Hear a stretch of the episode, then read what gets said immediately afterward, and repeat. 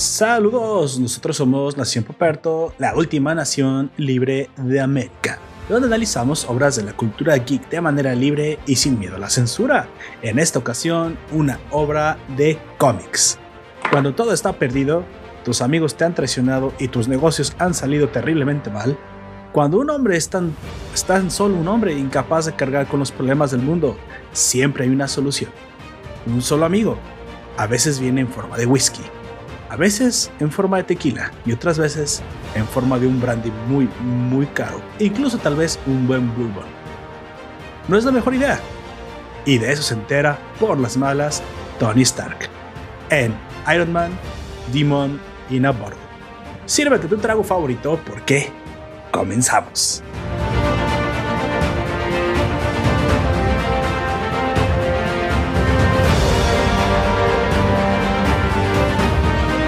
Pues bueno, yo soy Poperto y seré tu anfitrión a lo largo de este podcast. Te recuerdo que estamos transmitiendo en directo por YouTube Live. Si nos dejas, eh, si nos escuchas en, tu formato, en el formato podcast y te quieres suscribir al directo, te dejaré el vínculo en la descripción de este audio. Para los nuevos ciudadanos de la nación, les informo la estructura de este podcast. En la primera sección hablaremos de los avances de WandaVision, de la plataforma de streaming de Disney, y en la segunda parte entraremos directamente al análisis del cómic en cuestión. Me acompaña, como siempre, un fabuloso miembro de la nación, nuestro experto en cómics y la estrella más brillante del firmamento chileno. Por favor, Don Comics, preséntate. Un gusto, saludo a todos, todas y todos los nacionales, donde quiera que estén, eh, en este nuevo capítulo de la sección de cómics de Nación Poperto. Mi nombre es Comics aquí y ahora y esperamos que sea, como siempre, el mejor capítulo de todos. Así es, en esta ocasión hablaremos precisamente de una, una serie, o vamos hablando de la, del avance de la serie que comenzó en la plataforma de Disney Plus. Ya se nos había anticipado una, una, clase de continuación al universo que había construido el universo cinematográfico de Marvel. Recordemos que cuyo final en Endgame dio por eh, terminada la vida de, de Iron Man y la salida de forma un poco honrosa y cursi de, de Capitán América, ¿no? Dando un poco el. pasando la estafeta a nuevos, a nuevos héroes que estarán en la siguiente fase. La cuarta fase, si no me equivoco, si no corríjame de un cómic, si no es, la, no es la que sigue. Sin embargo, obviamente, eh, Disney, siendo la gran maquinaria de negocios que es, le interesa incluir un poco su contenido para aquellos que disfrutaron el, el, el universo cinematográfico en las salas, ahora un poco en su plataforma para que den el paso, digamos, de hecho de una forma muy inteligente, o, den la, digamos, el, el, siguiente paso lógico o la siguiente dirección lógica, que es hacia, su plataforma, donde incluirá precisamente la mezcla con el cine. Es algo que... Como dice... Bueno, yo más quiero decir que es algo que no se había visto antes. Es el primero, si no me equivoco, en hacerlo. Ni siquiera Warner se le había se, le había, se había atrevido a hacerlo, ya que aunque ya tenía series previamente bastante buenas, Warner, en mi opinión, que era la Rovers, nunca se atrevió a mezclarlo con su universo cinematográfico y hasta, hasta el día de hoy no lo había hecho. Creo que por ahí en Flash se atreverá a hacerlo. En Flash ya, ya, lo, ya lo hizo, pero en la serie.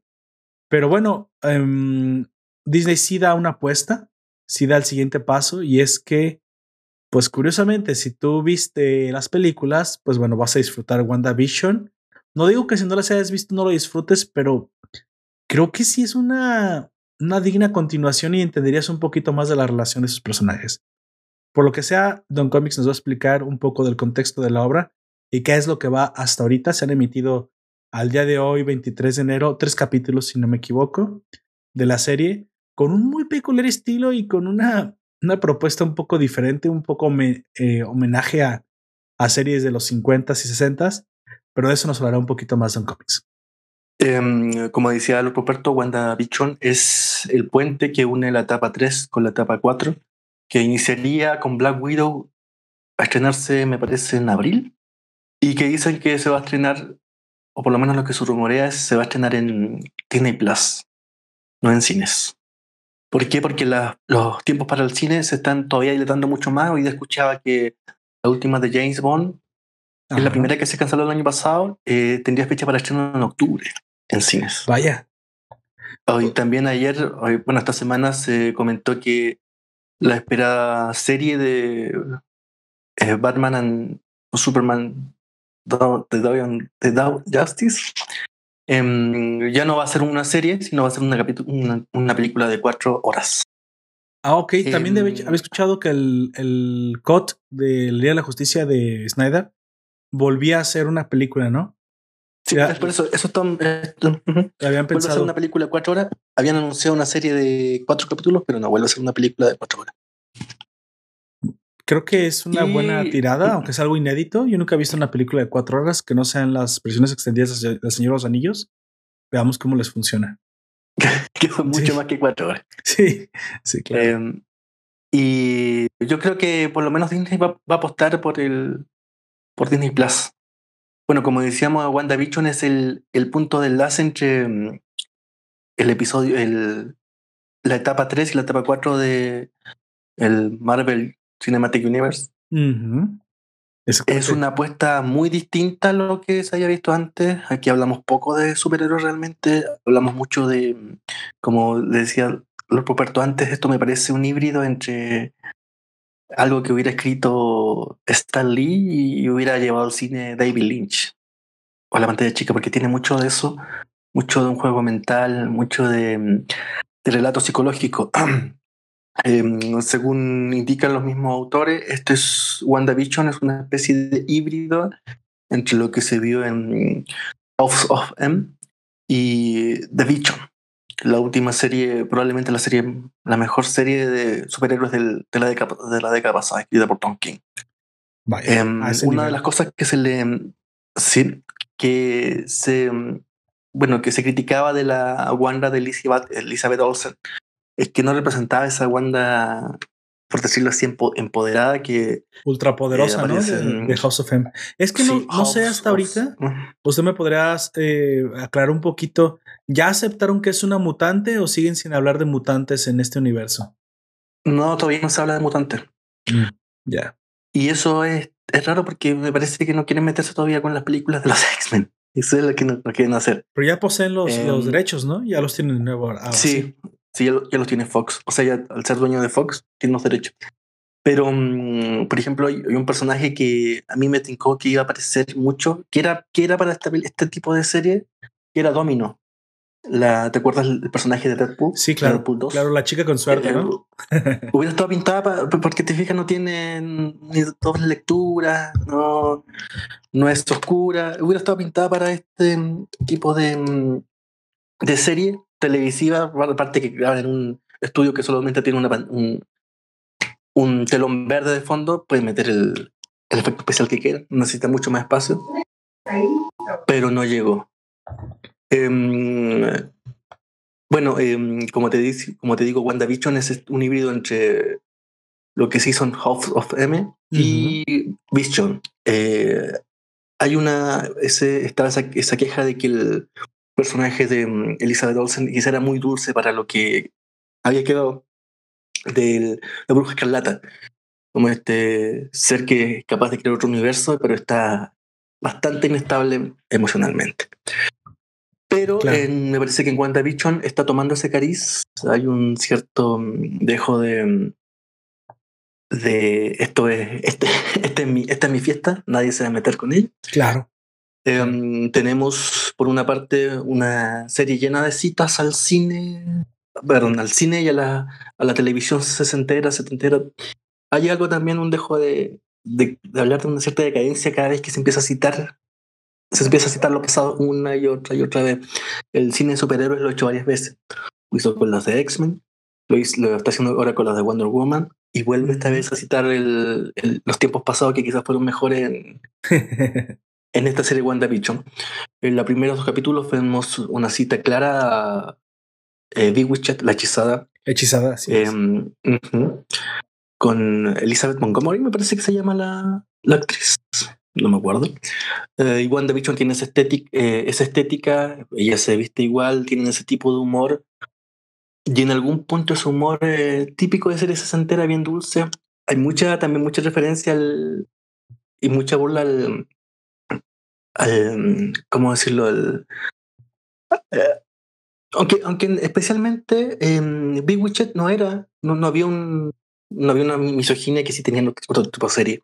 Había series de esa época en que básicamente la mujer, bueno, em, ah, el genio, la, mujer es, una especie, es un, aquí le decimos un gomero, una planta de decoración que cumple deseos y no, interfiere mucho en nada. Y cuando cada vez que se mete, barriendo con torpeza. Especialmente la hechizada no tenía eso. La hechizada tenía una mujer muy, muy empoderada. De hecho, ella no tenía, no, tenía ningún rival salvo otra mujer.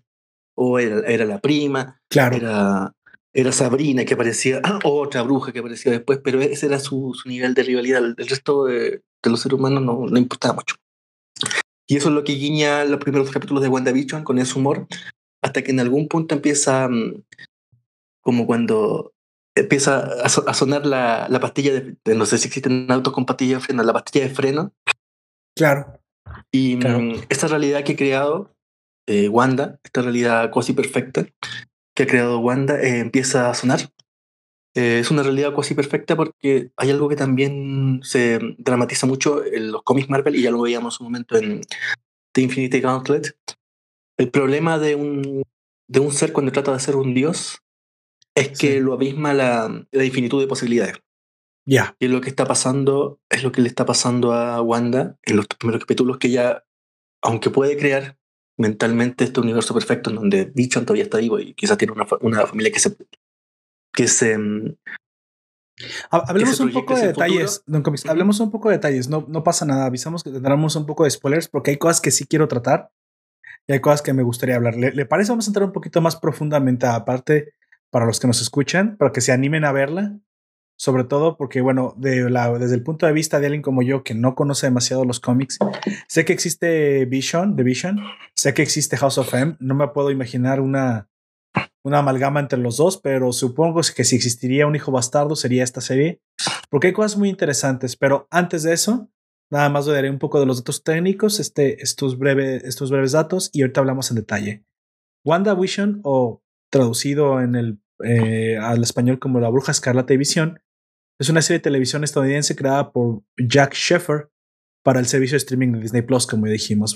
se basa en los personajes exclusivamente Wanda Maximoff y Bruja Escarlata que vimos en el universo cinematográfico de Marvel. Son los mismos, si ustedes recuerdan, pues en teoría Visión, spoiler, está muerto. Thanos le arrancó la gema del alma de la cabeza y pues él ya no vuelve. ¿Sale? El personaje interpretado por Paul Bettany. Exactamente. Y probablemente el mejor, el mejor actor el día que se haga una biopic de Sting. Y también de Constantine. Bueno, tiene, tiene obviamente su lugar después de los eventos de Avengers Endgame del 2019. Esta serie es producida por Marvel Studios y, pues bueno, Sheffer es el escritor principal y Matt Sheckman es el director. Pa Elizabeth Olsen y Paul Bettany repiten sus respectivos papeles como Wanda Maximoff y Visión de las películas, mientras que Debra Joe Rupp, Fred Melamed, Catherine Hahn, Tayona Perris, Kat Dennings y Randall Park, no sé si los, todos los pronuncié bien, también son parte del protagonismo. Esa serie se había venido un poco atrasando hasta que, bueno, ahorita las vemos el, eh, el estreno. Obviamente por la pandemia, 2020 se tragó básicamente el estreno de muchas series y el atraso de otras cuantas películas.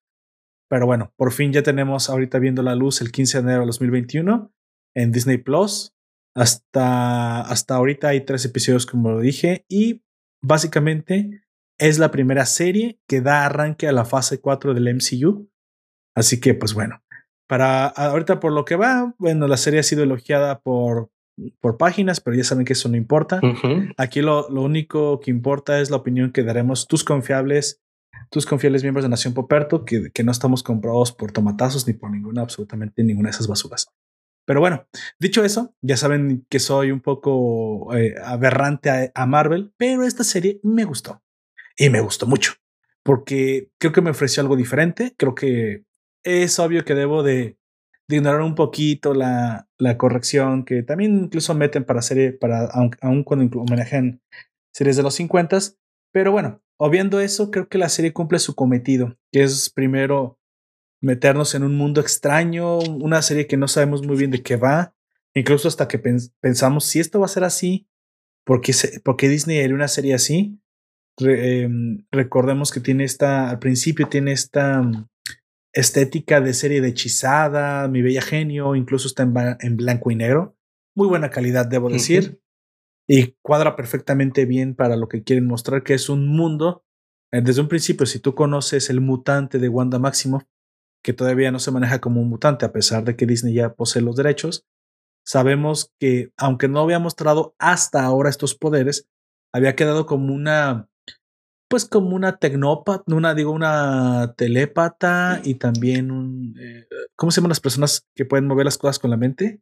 Telequinética y, y, y telepática. Hasta ahorita no, no se ha mostrado absolutamente ninguna pista de que Wanda Maximoff tuviera sus mismos poderes de su versión mutante de los cómics, que como ya dijo Don Comics, es eh, transformar la realidad a placer. Obviamente, como todo, esto, crece y, se vuelve más poderosa con el tiempo. Tal vez estamos viendo la evolución de Wanda Maximoff en su versión mutante. Pues bueno, es eso, con eso arrancamos en mi primer capítulo, ¿no? Un poquito de los detalles que más le llamaron la atención al, arrancar esta serie. Bueno, como tú dices, eh, esta serie que analizarla por lo menos desde dos, puntos de vista. Primero, el, la estética estética que está claro, preñada De, de, guiños cinematográficos a, a las épocas. En, en, los primeros episodios veíamos mm, este, esta, esta serie setentera, La hechizada, el típico sillón, em, la cocina, las, relaciones de, las relaciones con los vecinos, ¿te acuerdas que llega la vecina claro, claro. Que aparece nunca cuando se quiere? Eh, también en un momento hay un, aquí entra, a, como te digo, a, sonar la pastilla de freno. él invita al jefe y a la señora a la casa. Hay una serie, una comedia de, errores. Porque, porque también es muy, muy hechizada, se abren las puertas solas, se cierran las puertas solas, se ven los platos volando, él no quiere que el jefe vea. En algún momento el jefe le pregunta eh, qué es lo que hace ahí. Exacto. El jefe de, de, Vision, de, de Vision. Y mm, se atora. Sí, claro. Y se cae al suelo y no puede seguir con la pregunta. Y ahí se ve ya que Wanda Maximoff tiene un manejo superior a la realidad incluso de los seres que tiene en la misma mesa, porque detiene ahí la conversación y se reconoce al jefe como un ser creado por Wanda Maximoff, pero que no puede ser limitado en su pensamiento porque Wanda Maximoff no es Dios. Em, y le pide de una manera muy fría a Bichon que lo, que lo salve, que lo desatore. Exactamente. Ese es la primera, el primer hilo de la segunda manera que hay que estudiar, de que, que, que hay que analizar esta serie desde ese argumento David Lynch, absolutamente. De hecho, desde el primer capítulo, quiero mencionar nada más que vi desde el primer capítulo. O sea, lamentablemente por tanto expectativa y tantos trailers uno se spoilea mucho, pero créeme que al final de todos modos vale la pena verlo porque obviamente ya, ya sabemos para dónde va. Si vimos House of M, o bueno, yo que conozco un poco la historia, sin embargo nunca lo he leído yo directamente, pero más o menos sé de qué va. Eh, de hecho, creo que por ahí vi un resumen en, en algún canal de YouTube. Vemos que Wanda Maximoff eh, caprichadamente hace una realidad a su, a su gusto, precisamente yo creo que porque el dolor de haber perdido a, a Visión no la deja, digamos, estar en paz eh, obviamente sabemos desde el cómic eh, que tiene una enfermedad mental. Wanda no está bien. De hecho, no. Eh, la que va en línea con el cómic no está bien. Aquí obviamente le agregamos el tercer poder, telepatía, telequinesis y alterar la realidad, que por fin lo vemos. Y también vemos cómo visión, visión, eso está un poco extraño, fíjate. Y eso es lo que me, me, gustaría aquí tratar con Don Comics. Es, es un poco extraño cómo aunque visión es posiblemente una una creación de la mente de Wanda, tiene su propio albedrío y su propio pensamiento crítico, de tal forma que incluso alterna a Wanda, él se pregunta cosas, se, se, hace preguntas bastante válidas como ¿a qué se dedica la compañía en la que yo trabajo? ¿Qué produce? ¿Dónde vende? ¿Desde cuándo estoy aquí? ¿Qué, pasa, qué pasado me trajo? No recuerda haberse casado, ni siquiera tiene el anillo de compromiso. Y me pareció extraño porque si esto fuera una creación de la mente de Wanda, Wanda lo quisiera haber hecho a su gusto y capricho. Pero tal parece que Elizabeth Olsen aquí está jugando a ser Dios. Ya ha creado una, una representación humanoide de visión. Por lo cual a mí me hace pensar, y eso tómenlo como las pinzas, que The Vision aquí es una persona real, nada más que ha sido modificada su mente para creer que es The Vision. O sea, no es, una, no es un invento. Si no creo que lo haya aparecido de la nada. Yo creo que le cambió la, la cabeza a un hombre cualquiera. Que, porque de, de, otra forma, ¿cómo es posible que ella pudiera haber creado un ser con libre albedrío? Es que esa es la segunda, el segundo. Está para pensarse, ¿no? obra de cómics, la segunda obra de cómics que se cita. Si bien la primera era eh, House of M, la segunda es The Bichon, de Tom King. En The Bichon de Tom King, un cómic de que algún día tenemos que hablar porque es muy bueno, en claro, Tom King claro. está, eso, perdón, eh, The Bichon está tan golpeado que se decide por crearse una familia. Una familia sintozoide, pero una familia. Y a esta familia le otorga libre albedrío, lo que le va a traer los problemas. Porque son seres que acaban de nacer.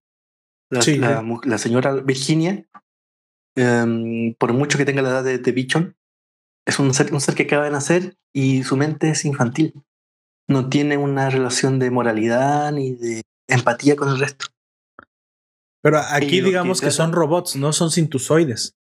Aquí la diferencia Claro, es que eh, la diferencia es que sabemos que WandaVision no es capaz de crear un sintusoide. Así que es posible que haya trastornado la mente de un hombre y la cara de un hombre para creerse de Es Vision. que yo creo que ese es, el, ese es el guiño que te hace porque te da a entender que Bichon fue creado eh, con libre albedrío. sí, Pero lo es creó. hace la pregunta. Ahora, o lo transmutó. Esa es la pregunta. es que lo hizo, me imagino que lo hizo con sus recuerdos. Está hecho en base a sus recuerdos. Usted sí, usted, usted dice que es un fantasma. Todo esto está pasando en la, en la Sí, todo, eh, todo esto está pasando en la cabeza de Wanda. Yo, bueno, ¿No yo, yo me quiero quedar con una teoría. A ver, ustedes apuesten por la de Don Comics en la mía. Yo creo que es una persona de carne y hueso que Wanda Maximoff modificó sus pensamientos. O puede ser más una referencia a The Vision, que es una persona que de la nada lo creó. Y sí, parece ser que es tan poderosa Wanda Maximoff que es capaz de crear un personaje de la nada con libre albedrío. Sea la que sea, ambas es interesantes. Yo nada más lo, lo planteé porque esa, esa, esa duda me surgió ya que no sabía que era capaz de hacer eso. Si, si estamos hablando de que es capaz de hacer eso, pues básicamente es más cercana a ser un dios que a ser un mutante. O sea, es bastante, bastante poderosa. Ya que en House of M recordemos que sí, sí tenía una familia y había incluso podido ah, manipular a Eric, este Magneto, pero no creaba cosas de A la su nada. padre. Ah, no, no. Ajá, Claro, su padre. no creó cosas de la nada, solo manipuló los recuerdos de las personas adentro de House of M. Pero o no, yo no recuerdo, corrígeme si me equivoco, que haya creado personas de la nada. No. Eso es lo que yo sabía que no había hecho, entonces me, me quedé pensando, ¿de dónde viene esta visión? A menos que haya tomado un hombre cualquiera, quién sabe qué le hizo a la esposa, si es que tenía esposa, o, o quién, sabe, quién sabe quién será este hombre, el que secuestró, ya, ya ha vuelto una persona que no es, que eventualmente Es se que da cuenta que no que- es. Yo creo que esto va a ser, bueno, como decís, el final fake de Los. Era que el gordito Hugo estaba, estaba en coma y todo lo había soñado. Eh, ¿Es Y yo posible? creo que es por ahí, por ahí viene Wanda. Pero bueno, eh, esto- solo teorizamos. En el tercer capítulo es un guiño a la, la tribu Brady, no sé cómo se dice en inglés, una serie setentera, muy setentera. Eh, pasan a, a colores, también está lleno de guiños. Vuelve a suceder este efecto sonido de, de pastilla de freno. Vuelve a, voy a hacer spoiler, vuelve a interrogar a Vision, a Wanda, de qué es lo que está pasando, que es extraño que ella ayer eh, no tenía no tenía estómago y 24 horas después estaba embarazada a punto de tener un hijo. Y ahí que hace Wanda Máximo, eh, es, me, me gustó porque es, es muy es muy televisivo. Se ve un rewind, se ve parar la cinta y devolver. Exacto. Y vuelve a hacer la misma pregunta cuando eh, Bichon, pero con otra respuesta. Y ahí todo sigue fluyendo. Lo mismo pasa en el primer capítulo, también se hace un, un rewind y se devuelve. Eh, también está lleno de citas a los 70, eh, en, el, en el slang que hablan ellos. Hay que ver también la, la magnitud de las casas, de, de los sets que tenían los, la serie antigua. En esta casa setentera, que es una especie de... esta- estas casas muy, con mucha iluminación, estos departamentos, no me acuerdo cómo se llaman, un loft, Ah, o sí, sí. sería un loft. Eh, este set yo creo que perfectamente caben los dos departamentos y el pasillo de em, eh, eh, Big Bang Theory en el tamaño de ese set.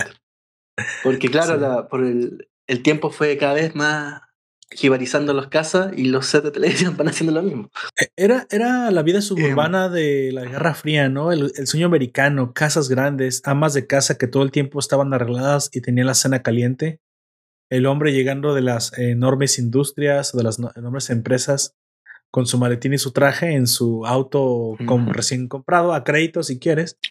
Y eso es lo que era el sueño americano. De hecho, de alguna u otra forma no parece que esto sea, no sé si a, alguien le molestará, pero pues bueno, cada quien es hijo de su tiempo. Y recordemos, pues bueno, que normalmente eh, la, la foto que podíamos tener en nuestra cabeza en estas mini mansiones era el esposo con una pipa de tabaco, leyendo las, las noticias de la mañana mientras la... Time Life. Ajá. La hermosa esposa con rublos en el, en el, en el, la cocina haciendo el desayuno y nada más faltaron los niños bajando del, de la segunda planta. Esta era la vida de, aquel, de aquel entonces. Y créanme que para como estaba antes la vida, eso era un gran avance tanto para hombre como, como para mujer. A quien, a quien le moleste esto pensando que es alguna clase de, reafirmación de machismo, cosas así, no, no está entendiendo cómo, cómo es que la vida fue cambiando en aquellos tiempos. Sí, esto era una mejora. aquí, también se hace un guiño a eso, a la mirada de la mujer cuando va al doctor a ver el estado de Wanda y le dice, bueno, nosotros le explicamos a las chicas para que entiendan cómo va a evolucionar su la amplitud de su, de su estómago, de su, de su embarazo con frutas. Y claro, Wanda y Vision se miran mutuamente no entendiendo qué quiere decir el, el, el doctor. Em, en, esta, en este capítulo, este tercer capítulo, también hay otro guiño al ya entrando al universo completo porque no sé si quiero, voy a hacer spoiler. ¿Se puede hacer spoiler? Sí, claro, claro, ya estamos haciendo spoilers. el personaje Geraldine eh, le pregunta directamente, y es de películas de David Lynch, preguntarle a alguien por un eh, familiar muerto que todavía no muerto. Porque de hecho los hechos de, mm, del universo Marvel no han pasado a los 70, que es donde en teoría se está desarrollando este capítulo de la serie. Lee le pregunta, ah, bueno, eh, Wanda tiene los hijos y mm, dice, yo también tuve gemelos. Yo, también soy, soy mellizo. ¿Son mellizos los hombres y mujeres cuando son, pasan iguales? Como gemelos. Ah, ok, cuando no son iguales, eh, sabía que, bueno, aquí en México se les llama cuates, pero cuando son del mismo, pero suelen, no suelen ser gemelos, los, los gemelos son únicamente del mismo sexo. Del mismo género. Ajá, cuando son, cuando son hombre y mujer son bolsas eh, diferentes. Cuando le dice yo también fui, fui melliza, em, pero mi hermano murió, se llamaba Pietro.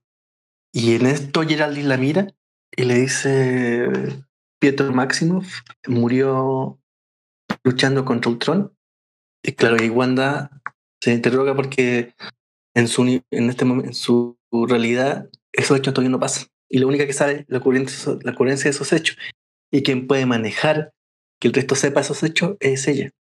Hablemos un poco de eso, Don Comics. Aquí vemos una, una organización extraña que no es Shield, sino que tiene exactamente la misma pinta, pero en lugar de un escudo tiene una espada, así que pues ya se imaginarán, se llama Sword.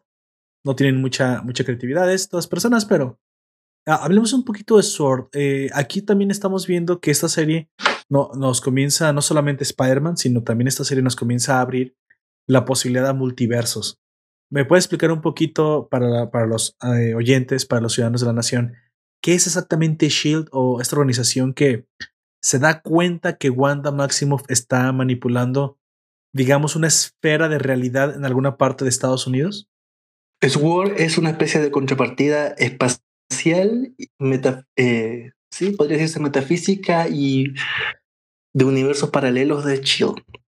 Es la encargada de registrar a todos después de, la, de las actas de registro de superhéroes, registrar a todos aquellos seres que tienen eh, los poderes de comunicarse o con otras dimensiones o crear otras dimensiones.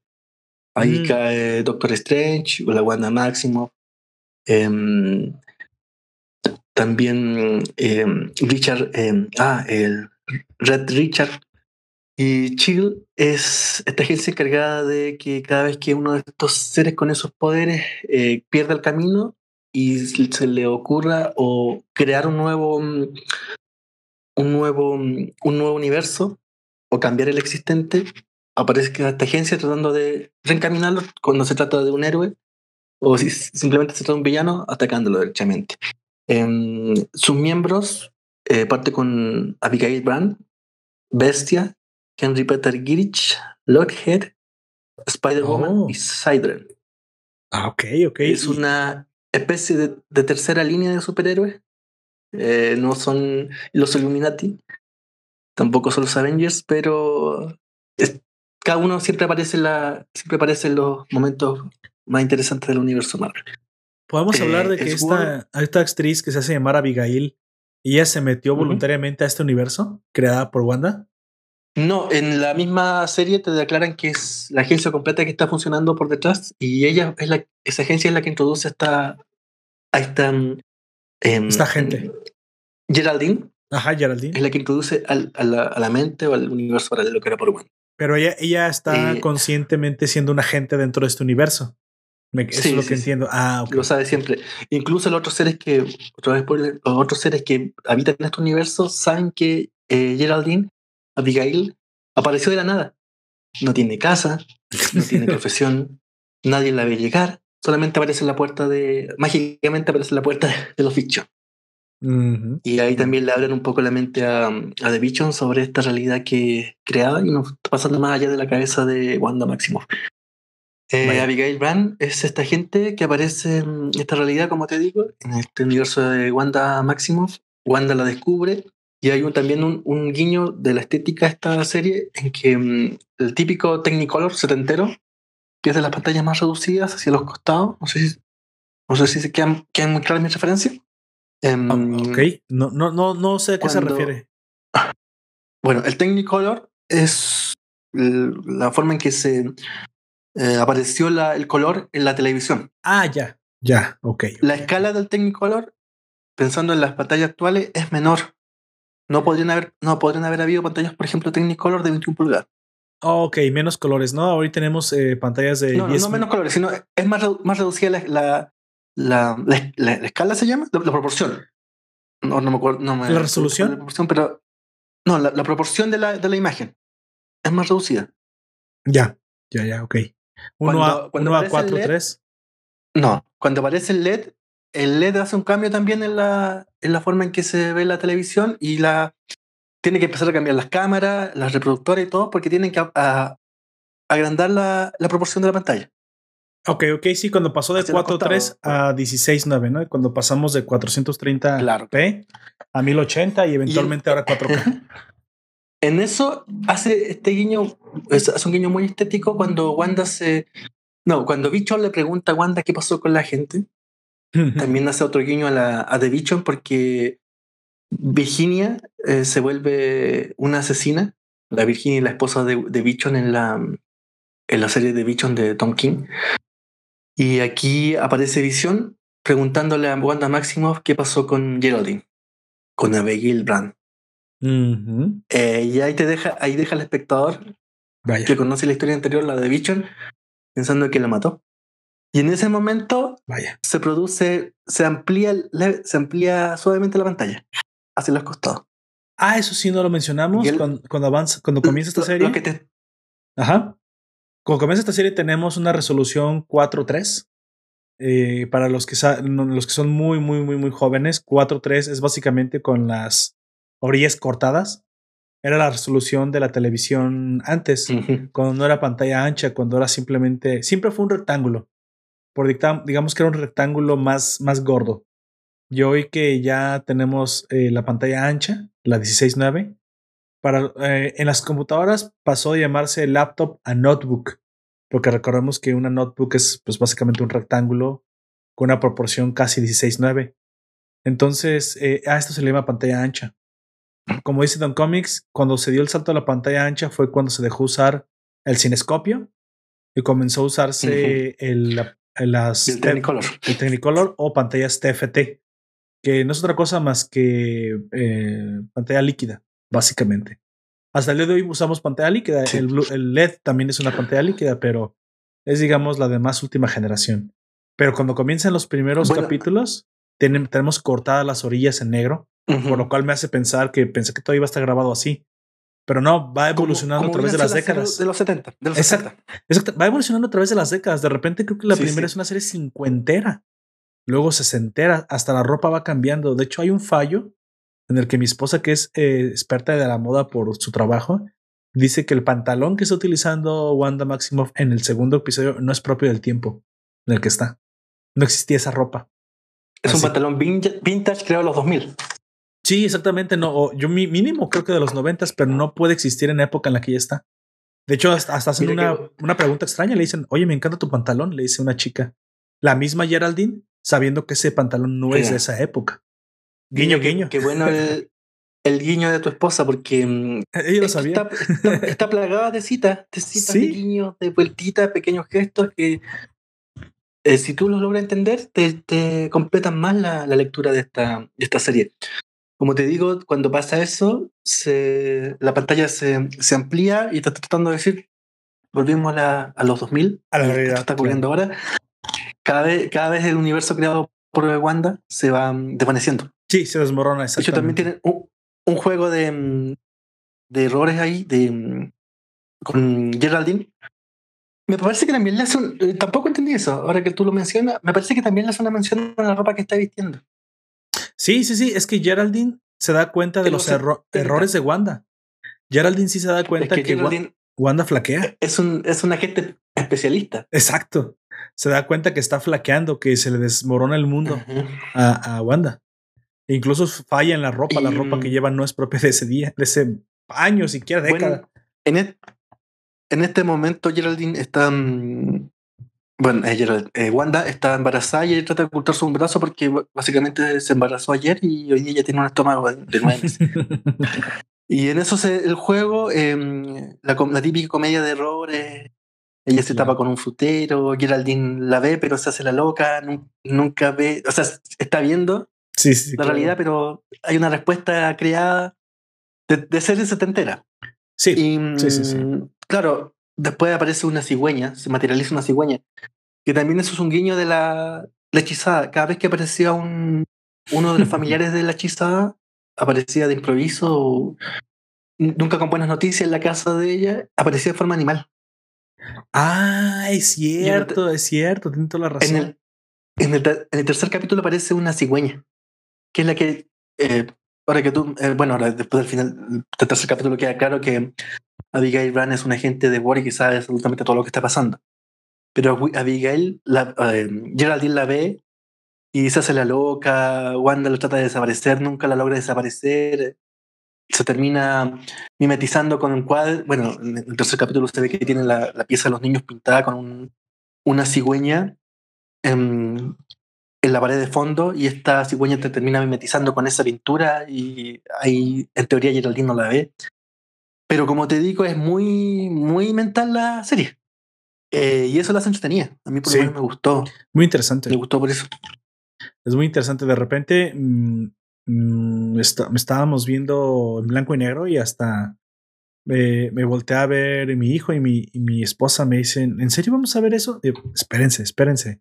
Es que así comienza no es una serie en blanco y negro, no es una serie cincuentera. Y ya cuando, como dice eh, Don Comics, comienzan a pasar cosas extrañas y luego hay sutiles cambios del blanco y negro al color, se quedaron viendo, ¿qué? ¿Qué está pasando? E, e, es que esta es la continuación. Vision está muerto, en teoría, ¿no? Entonces, ya el segundo capítulo quedaron atrapados y encantados perfectamente. El tercer capítulo no, no lo alcancé a ver eh, precisamente porque ayer estuve un poco ocupado, pero bueno, aquí Don Comics ya nos narró un poquito de él. Y así va a ir avanzando, ¿no? Pues yo creo que está, está programada para 10 capítulos, pero por lo que vemos, va a terminar conectando muy probablemente con el arranque de, del MCU del cuarto, de la cuarta. Yo creo que al final eh, esta etapa se trata de que Wanda vuelva a la realidad y se dé cuenta que, pues que acepte que Vision está muerto, o tal vez es visión de otra realidad. Tal vez lo no lo había pensado. Lo secuestró de la realidad de Sword. ¿Es posible? Dentro de este lanzamiento también se tiene pensado el lanzamiento del, de los What If. mm. en animado. No sé si tú viste por ahí el corte. Eh, mucho guiño a Blade Runner, ¿eh? Disney está, pero. Vaya, vaya. está. Se suele masturbar con Blade Runner, pero eternamente. Y en los White Tips, en los What se veía mucho de esto del, esta típica tierra Blade Runneresca, las pantallas gigantes, el auto volador tratando de estacionarse, todo oscuro, muy, muy en ese sentido. Y probablemente, bueno, no sé, ya todo es, todo es parte de la especulación y el, el deseo de que realmente suceda. Una de esas WandaVision termina en, en, un What If, en un animado. ¿Quién sabe? Es posible, es posible que sí. incluso este mismo es un What If, pero lo van a utilizar el. ¿Cómo se dice? Van a utilizar el. Muy probablemente el, el sistema de multiverso como herramienta. Aquí lo que, lo que ahora pasará es que si tú quieres tener todo, toda la continuidad, vas a tener que, o sí o sí, ver las series de, de Disney Plus Así que está tratando de hacer un, también un ecosistema de la gran pantalla y la pantalla chica que convivan consigo mismas. Les digo, Warner nunca se quiso arriesgar a esto, aun cuando se le pidió que apareciera el flash de, de las series en Justice League. Como que no se atrevían a, que, a forzar a la gente a que fueran eh, ellos mismos los que tuvieran que tener tanto las series como las películas de background como que se les hizo muy arriesgado, pero Disney está en este momento diciendo, ah, mira, me importa. Si tú quieres entender las siguientes películas, vas a tener que ver forzosamente mis series. Podrías no verlas, pero te vas a quedar con un hueco enorme. Claro, siempre va a haber una, probablemente la próxima película de donde aparezca Wanda, que es em, que se retrasó el estreno para el 2022, eh, Doctor Strange ante Madness Multiverse mata el Multiverse. Exacto. Va a aparecer un, guiño en la ropa de, de, la época en que no, no se ajusta a la de los, de los protagonistas. Esto que tú decías del, del universo cinematográfico que a través se empieza a desarrollar en el cine, perdón, en la televisión y en los cómics, esto fue un invento de, en su momento, la, la franquicia Star Wars fue Lucasfilm el primero que se le ocurrió esta idea de. Muy bien. Sí. ¿Te acuerdas de hacer las primeras tres películas, pero los, los intermedios los hacía con el famoso universo expandido? Después llegaron las series de dibujo animado a la televisión, que también contestaban algo del origen de sus personajes o qué sucedía después con esos personajes. Exacto. Eh, claro, cuando ya eh, si hay algo que sabe hacer Disney es, comprar una idea y copiarla muy bien, eh, la asumió derechamente todo, completa, y se la metió al universo de, al universo mm, Marvel. Probablemente si esta serie tiene éxito, mm, yo espero que va a venir una, o una miniserie, ojalá que sea con muy buenos actores, que sea muy cortita, de WandaVision en cómic. Exacto, yo creo que Warner no debería hacer lo mismo, creo que DC tiene su propia personalidad. Y así como vimos en Titans, es mejor que desarrollen sus propios universos alternos. En algún momento me dicen que el Robin de Titans, que básicamente es un Robin todo torcido con con la Starfire negra, se mezclan con los personajes del universo principal, con Wonder Woman, pues que sea a través de una fusión de multiversos, pero me gusta que tengan sus propios momentos, sus propios lugares, sus propios tiempos. Bueno, yo no he visto la serie, pero tampoco he visto la última película. Donna Troy sería el vínculo entre esos dos, universos. No sé si Donna Troy aparece en los Titans. Sí, aparece en Titans. Donna, Troy aparece en Titans. Creo que el vínculo Sí, pero podría causarlo tal vez eh, la liberación que ya vimos de. ¿Cómo se llama? El, ¿Cómo se llama el demonio que tiene Raven dentro de sí, su padre? Trigon. Trigon. Yo creo que puede venir por Trigon porque en la serie Trigon ya fue liberado. Bueno, si, si hay alguien en DC que puede crear universos mentales es Raven. Así que muy probablemente venga por esa chica en una mezcla tal vez con el universo de Arrowverse o tal vez incluso con el, universo de las series. A mí no me molestaría porque, porque al fin y al cabo pues soy fan de ambos. Eh, y pues. Raven era un personaje bien de segunda, tercera línea.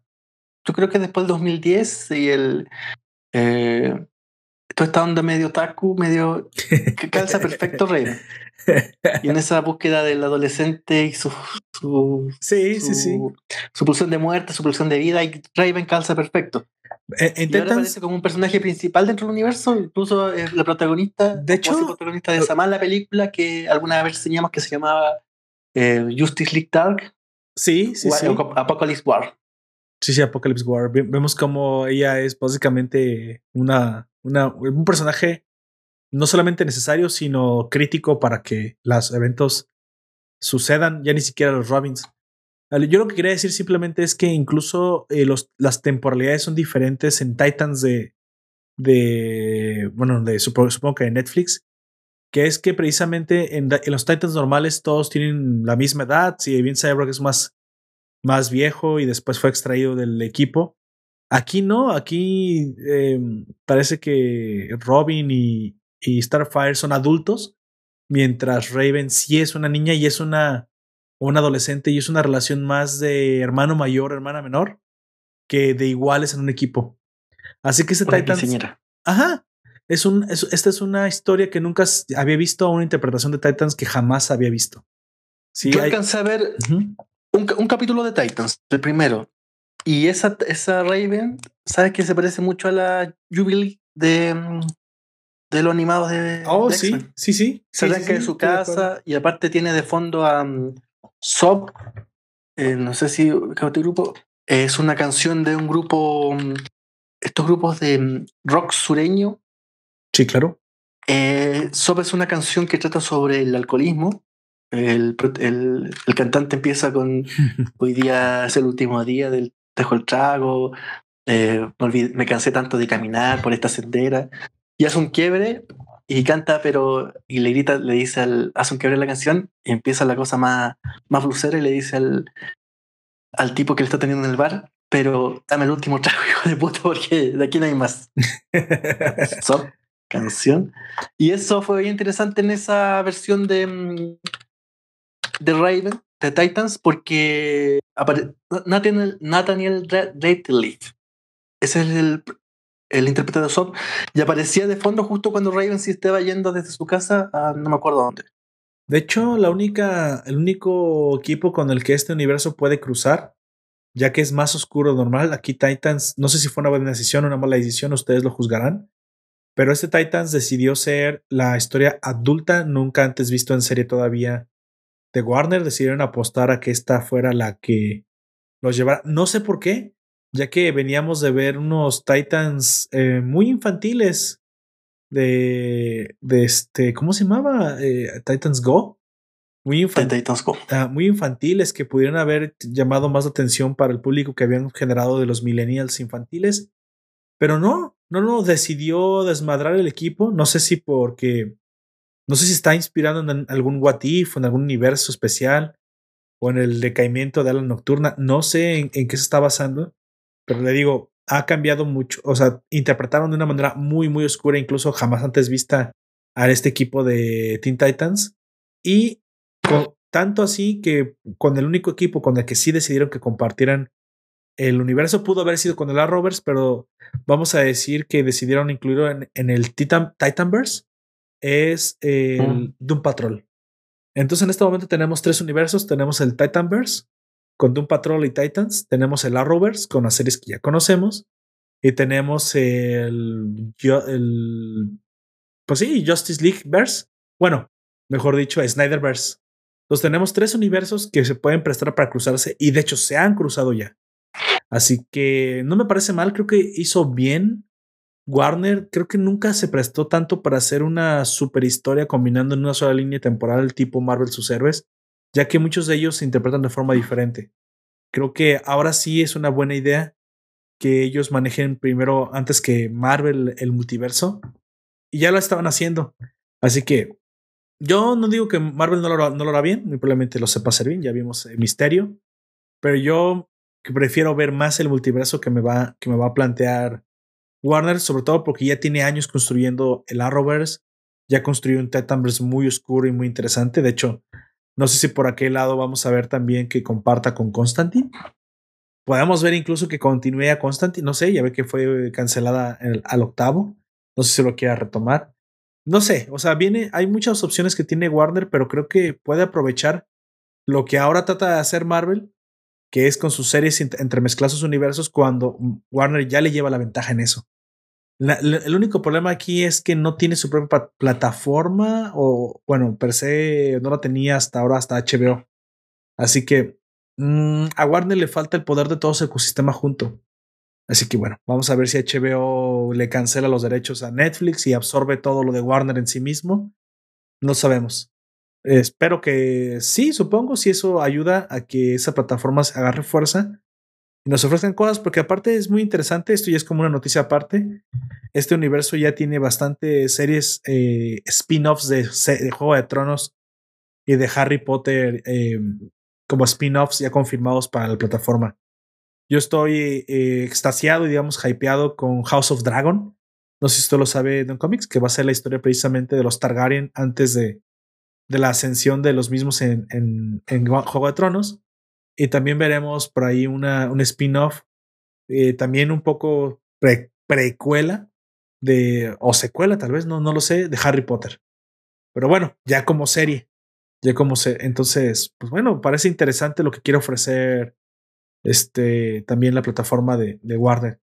Aquí nada más hay que esperar que agarre la fuerza que, que con la que debutó Disney Plus. Quién sabe, Disney, Disney traía mucha fuerza y sobre todo ahora con Soul y Mulan y muchas películas exclusivas. Mm, ¿Quién, quién, sabe si tenga la misma fuerza, pero bueno, ya es un competidor más, ¿no? Un competidor más serio en el, en el mercado. ¿Qué piensa de eso usted, entonces? Um, el problema de Warner es que no, lamentablemente sus películas no le podía pegar nunca, salvo una, bueno, dos o tres, sus películas no, no tienen el efecto que tuvieron las películas Marvel. Es que creo que sus películas son mejores para la plataforma de streaming. Es lo que he estado pensando, no son tan buenas para cine. Puede ser. Puede ser. Por ejemplo, yo creo que las X-Men, la última trilogía, era, era para televisión, porque en el cine se volvía insoportable. Puede ser que eso sea lo que le pasa a las películas Warner, quién sabe. Es que es más de nicho. Eh, otro, e-, eso es lo que he estado pensando.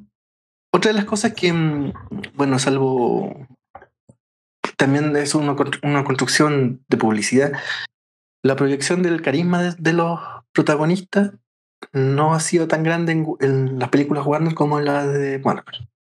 Em, bueno, ahora vamos a hablar de Iron Man, pero. Así es. Em, Robert Downey Jr. era un actor, bueno, tuvo un momento de estelar en los 90 cuando hace Chaplin. Tuvo un, problema de adicciones, se desapareció harto, no hubiera pasado de ser un actor de, películas secundario, sino regresa a Marvel y logra que Robert Downey Jr. se quede en la cabeza a todos pensando en el superhéroe con plata del momento, incluso más que en, en Buffett, por ejemplo. Sí, claro, claro, creo que le quedó, todos estamos de acuerdo que le quedó perfectamente el papel de Tony Stark.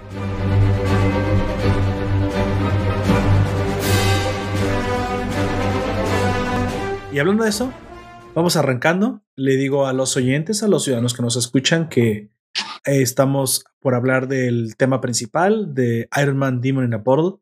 Obviamente este análisis reseña tendrá un, algo de spoilers, no tan profundos, pero obviamente vamos a hablar de los detalles del cómic. Así que, pues bueno, sobre aviso, no hay engaño. Déjame hablar un poquito de los datos técnicos del cómic. De Demonio en la Botella es una historia de nueve, de nueve eh, cómics, un arco histórico dentro de la serie de, Iron Man, The Invincible Iron Man, de hecho, el, el Invencible Iron Man, publicados 120 eh, capítulos a través de 1979 en adelante por Marvel Comics. Fueron, fueron escritos por David Michelin, corrígeme si me equivoco con la pronunciación, y Bob Layton, e ilustrados por John Romita Jr. Y, Bob Layton, y Carmine Infantino. Demonio en la botella e, es, precisamente una historia que, en la que deriva Tony Stark en el alcoholismo. Eso no es, no es secreto para nadie. La, la portada misma es muy, muy, muy, muy gráfica respecto a esto. Esta, esta historia fue originalmente titulada, perdón, fue em, una historia para, para 1984 y 1989, pero fue publicada bajo el título de El polvo de Iron Man. Así que bueno, ha tenido varias ediciones, supongo. Ya después, eh, Demonio en la Botella se convirtió en el nombre más popular más que el anterior, el, el no era el polvo, perdón, lo otro mal, el poder de Iron Man. Pero después se le cambió al demonio en la botella. Y pues bueno, le queda mucho mejor para los eventos que suceden en, la, en los cómics, de los cuales nos hablará un poco también eh, Don Comics. Demonio y la botella, Don Comics, una gran serie de cómics, creo que una de las historias que más me ha gustado. Uno ve a Iron Man de forma diferente, uno ve a Iron Man de una manera más humana, podría aducir. Hábleme un poquito de, de la serie de Iron Man y de lo que se enfrenta en estos acontecimientos.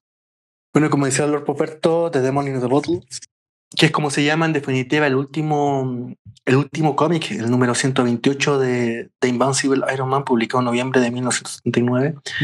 Em, es una saga, es un... El tiempo le ha hecho ser una especie de novela gráfica, pero que nunca estuvo pensado para que fuera así. En los ocho números vemos muchas idas y vueltas de la, de la narración misma hay, por ejemplo, un episodio donde vuelve a recordar, quizás como relanzamiento del personaje, vuelve a recordar los orígenes de Iron Man. Sí, sí, sí. Em, y que en definitiva hay algo que, como siempre, suele suceder con la empresa norteamericana. Los derechos de autor son el, primero que llega, porque si fuera por eh, la armadura de Iron Man, sería una, eh, eh, una co-fabricación estadounidense vietnamita. Nunca más se acordaron del, del autor vietnamita de la armadura de, Iron Man, ahora que, me, que pienso. Pero bueno, eh, eh, The Demon in the Bottle está basado en un cuento, o sea, ocupa el nombre de un cuento de Robert Louis Stevenson, un escritor escocés que escribió un cuento que se llama El Diablo en la Botella. Eh, Robert Louis Stevenson era adicto al, era alcohólico, tenía, solía tener derrames cerebrales también, es una especie de romanticismo tardío. Robert Louis Stevenson también escribe La isla del tesoro y el misterioso, ah, ¿cómo era? El misterioso caso, no, el extraño caso del Dr. Jekyll a Mr. Hyde. Oh. Y que obviamente gracias a él aparece Hulk, otro de los personajes de Marvel. Eh, es, es, un cuento que trata sobre una especie de botella que también me parece que es un guiño al, al alcoholismo, una botella encantada que cumple tus deseos, pero te, te condena, te condena en vida a ser su dueño. Y el diablo de la botella de, mm, de Michelin eh, trata sobre lo mismo, trata sobre Iron Man, que como te digo es muy serie setentera, eh, tiene un Iron Man muy parecido, más parecido a James Bond, que hace nuevo superhéroe tecnológico y emprendedor de los 2000.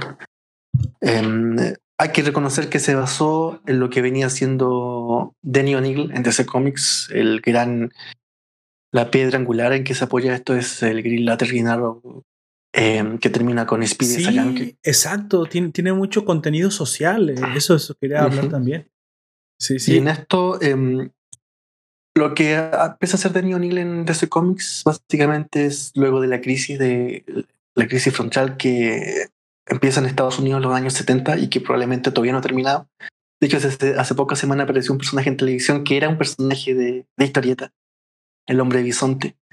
eh, y se hizo, ¿Qué, que fue el, la imagen más, más, más vista en, en de esos dos o tres días en el alrededor del globo.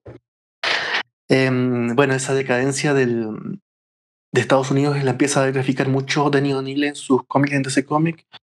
Del Estados Unidos profundo en Green Lantern Narrow trata sobre el, el, Estado que empieza también a ser decadente.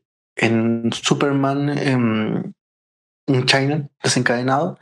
Y en este faltaba la tercera, el, el tercer pie en que se que es el, el, estadio, el Estado empresarial o el, ciudadano empresario.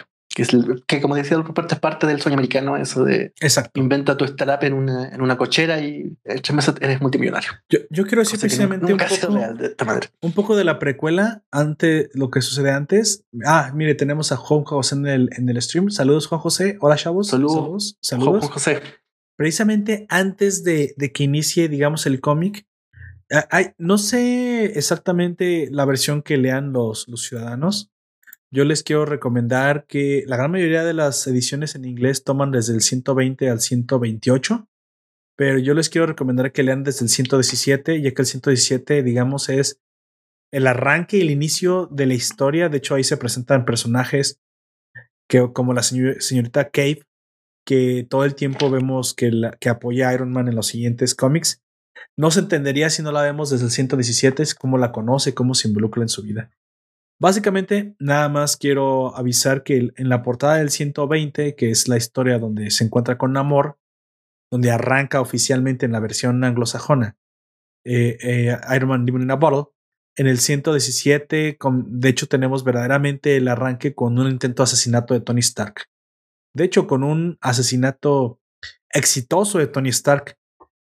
Afortunadamente o lamentablemente para el asesino, solo asesinó una, un dron, un, no un dron, un robot con la cara de Tony Stark, pero que si hubiera sido el mismo, pues bueno, hubiera perecido una, una situación bastante impresionante para el enemigo, que se llama el maestro espía. Y cuando el maestro espía arrancamos Me imagino que para la historia. Que para el lector del momento eso tiene que haber sido muy impresionante. Supongo. hasta la tercera página un Tony Stark muerto, pero como son, los cómics, o era un impostor o un robot creado. dice Juan José que no le avisó a Don Comics que iba a iniciar el directo. Eso, eso es cosa de Don Comics porque él puso la hora, ¿eh? Es que solemos publicar en. Solemos publicar en. En redes. En redes. Sí, en Encode, y pero se me fue esta vez. Chale, ya ve Don Comics. José. Eh, bueno, ese, esa, pero bueno, no hay problema. Mañana a las 5 tenemos el de Onyx, el, el, reseña y análisis de Onyx Equinox. Les recomiendo que escuchen ese porque la mera verdad es que me aventé una investigación bastante buena sobre, sobre la cultura prehispánica, que no es nada fácil estar pronunciando los nombres como Teocintutl, Tehuantipocotl, Quetzalcoatl, que ese es el más fácil. Y hay muchos nombres que hay que hacer un trabalenguas para mencionarlos. Si usted no lo conoce, Don Comics, eh, Onyx Equinox es un anime, o sea, monas chinas, sobre la, sobre la cultura eh, prehispánica de Mesoamérica, la mexica básicamente y la maya. Pero tiene este nuevo arte que quiero comentarle. Usted vio Avatar, obviamente vio Avatar, supongo, el último maestro del aire. Sí. Avatar es, Avatar es considerado un, el nuevo anime occidental. Ya ve que tiene una, una fusión entre técnica de dibujo occidental y una mm, remembranza, un aire a, anime oriental, pero no con los trazos finos eh, que normalmente caracterizan a este arte. Digamos que es una fusión. Entonces, Crunchyroll, al ser norteamericana, ha utilizado este, digamos, anime, anime occidental, o si quiere, animación occidentalizada de lo asiático, para construir este, esta serie, lo cual lo hace yo creo que mucho más barata porque hay muchos elementos que se ven en CGI, pero si a usted le molestaba mucho el trazo o no era, no estaba acostumbrado al trazo lento del arte japonés, tal vez le guste mucho más esta serie porque sí está mucho más en concordancia con Avatar. De hecho, mi esposa me dijo, órale, ¿te fijas que se parece mucho a Avatar? Y yo dije, sí, sí, pensé que no lo ibas a notar. Y dije, eh, Avatar básicamente tiene este arte igualito. Y sin embargo, muy, muy explícito. Es una, es una serie hiper sangrienta. Estamos hablando de entrañas, no sé cómo le llamaríamos esto, gore. Es gore la serie, en parte. Vemos el, verdaderamente cómo, cómo se comportaban las culturas prehispánicas. De hecho, lo vimos en Apocalipto de Mel Gibson. Pero aquí estamos viendo sacrificios humanos, cómo la sangre era el, el punto modular de todo. Así que los invito mañana a escuchar Onyx Equinox. Pero bueno, ya pequeño, pequeño este, este comercial dentro del, del podcast volvamos. Yo nada más quiero decir que precisamente lo único que hay que recordar, lo único que hay que saber antes de que comience la historia principal de Demon in a Bottle en la versión anglosajona, el encuentro con amor, es que para este momento este, Tony Stark había vivido pues unas misiones que lo habían cansado, pero eso no era razón para que comenzara a sentirse mal.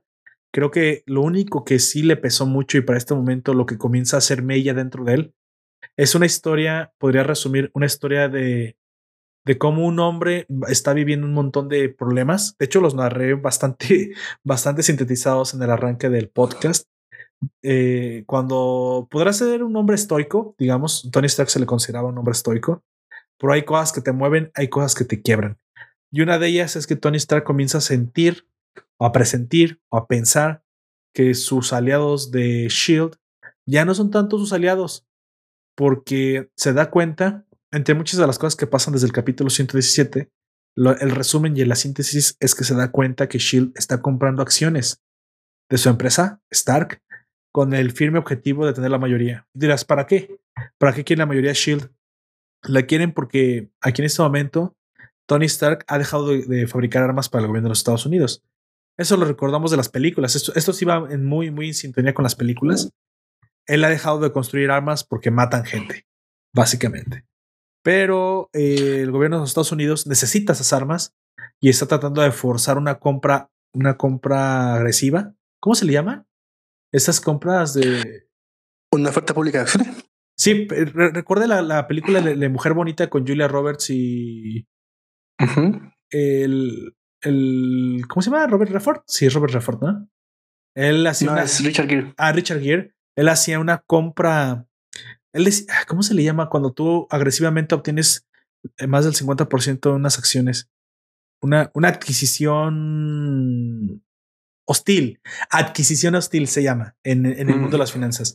Entonces, Shield está haciendo una adquisición hostil de Tony Stark Industries para poder construir armas. Y de hecho le dice, le dice Nick Fury, si no te gusta, lo siento, pero antes que tu amistad está el destino de los Estados Unidos. Entonces, es el primer golpe, digamos, al corazón de Tony Stark, porque todo esto se trata de que Tony Stark sí tiene corazón, de que sí es un, en verdad un hombre y se siente traicionado. Este es la el primer clavo en el ataúd, digamos la primera piedrita en, en, el, en su balanza. Y ahí donde dice, ay, ya no se siente tan bien, eso le pesa. Pero conforme ahora sí avanza a partir del 120 en adelante la historia, comienzan a, ponerse más clavos, ¿no? Comienzan a ponerse más piedritas que terminan precisamente pesando demasiado en el corazón de Tony Stark y al final pensando que, que el, el brandy este es, digo, o el whisky o el alcohol es único amigo. Precisamente, hablamos un poquito de la historia. Como decíamos recién, esto viene del, de, esta, de la decadencia de Estados Unidos que tratan de graficar los autores en los cómics como bien de consumo o entretención popular. Em, muy, un término muy, muy referido hace, hace poco tiempo es el state, eh, deep state, el profundo estado que se trata de, absorber a este emprendedor eh, multimillonario y quitarle su empresa. Sí, sí, sí. Em, Exacto. y como dice el Ruperto, ahí empieza la decadencia de Iron Man, que también tiene un quiebre amoroso capítulos más atrás. Pero este Iron Man que se ve, por lo menos en esta, en esta, en esta micro, en esta micro etapa, bastante poco comprometido en, los asuntos empresariales, salvo que quiere evitar que, que um, compre las acciones porque de hecho no hacen nada más que en el último capítulo va a buscar las dos acciones que, habían, estaban girando por ahí, pero no lo vemos hacer nada más que volverse una especie de James Bond eh, que empieza a viajar por el mundo, termina en Mónaco investigando quiénes son sus rivales y aparece um, David, ah, no me acuerdo si es David Hammer, una especie de Tony Stark villano. Exactamente. Hammer, es un enemigo que, que en vez de aglutinar a todos los superhéroes en Avengers, los aglutina en su liga de supervillanos. Pero con un final no muy diferente al de Tony Stark, que es el de querer vender más. Y este es Justin Hammer, es el enemigo de fondo que va mm, alimentando de enemigos a Iron Man. Él fue el que contrata al este asesino, ¿cómo era? Eh, espía doble.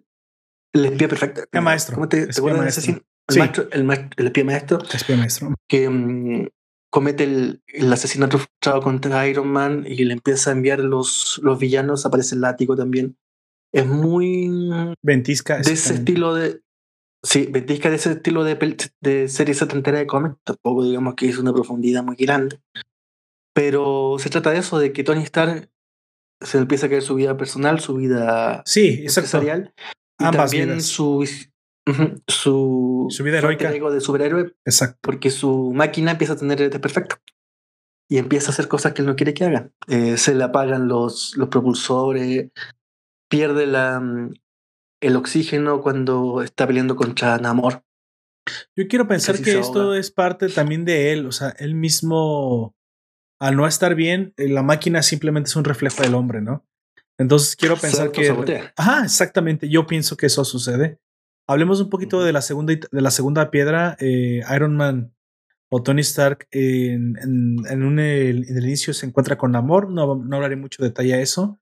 Lo importante de este cómic es que aquí hay un golpe personal para, para Tony Stark porque ve como un hombre que quieren desalojar de una isla, una empresa. Aquí hay un poquito de, de fan service y, socialista. Exactamente. Lo quieren sacar de una isla para que una empresa Rexon de petróleo se quede con, con la isla para sacar el, el vibranio.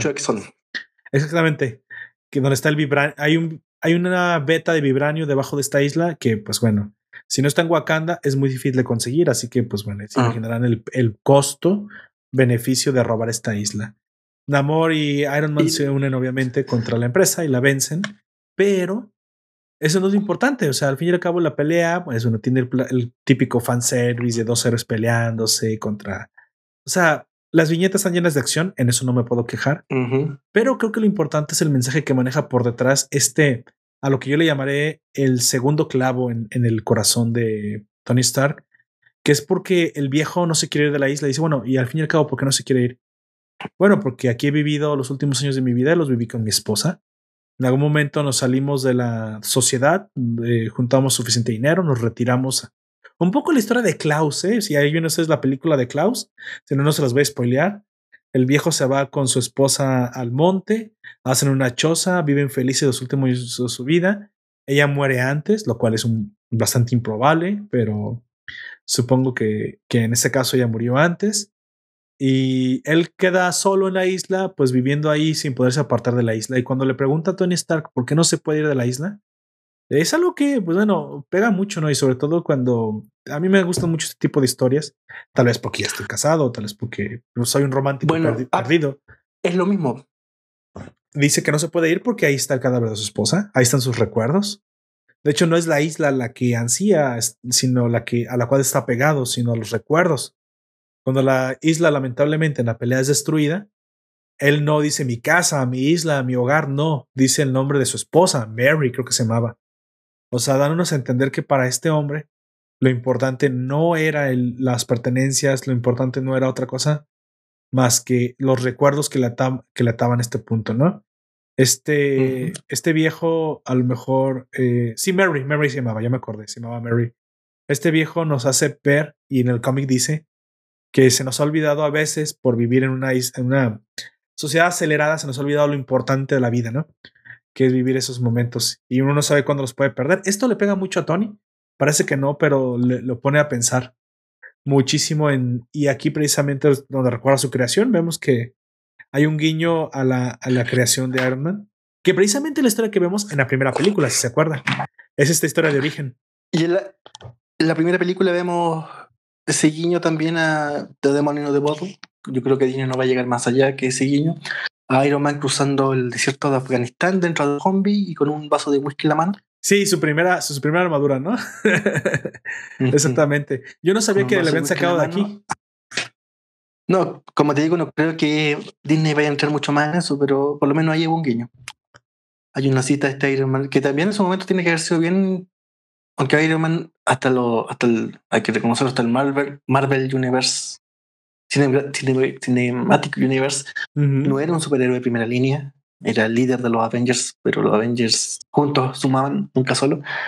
Em, en ese ah, momento, en los fines de los 70, tiene que haber sido bien interesante ver este héroe que se caía al, al trago. Probablemente citando mucho de lo que pasó en la, en la sociedad norteamericana setentera, que por una parte golpeó mucho la heroína, eh, entre los el uso de, de drogas, no solo alucinógenas, sino de este, estas drogas de, de, tranquilizantes por la gente que venía de Vietnam eh, con distintas cicatrices de guerra, mentales sobre todo.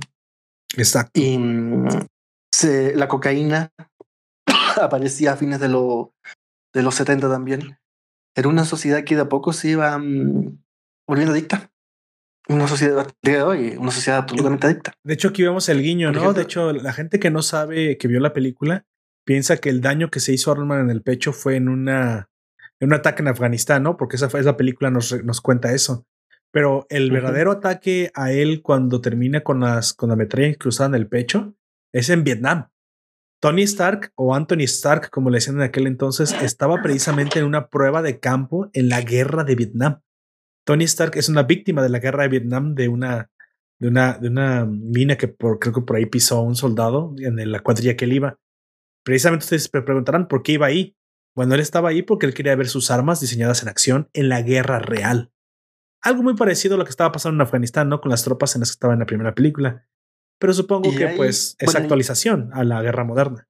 Y dentro del cómic viene otro giro. Ahí se hace amigo de, de Roddy. Exacto. De exacto. War Machine. Y que eso sucedió también en, el, en la realidad donde la gente de raza negra vuelven del frente porque ellos son, hacen amigos. La división que existía entre Estados Unidos no ocurre lo mismo en el frente de, de, Vietnam. Sí, claro que no. O sea, ahí no importa el color. Creo que no hay nada que hermane más a los hombres que están en el frente de batalla, ¿no? Es, increíble. Y para eso también recomiendo, como siempre, esa serie que está en Netflix, Vietnam, de la CBS. Muy buena serie.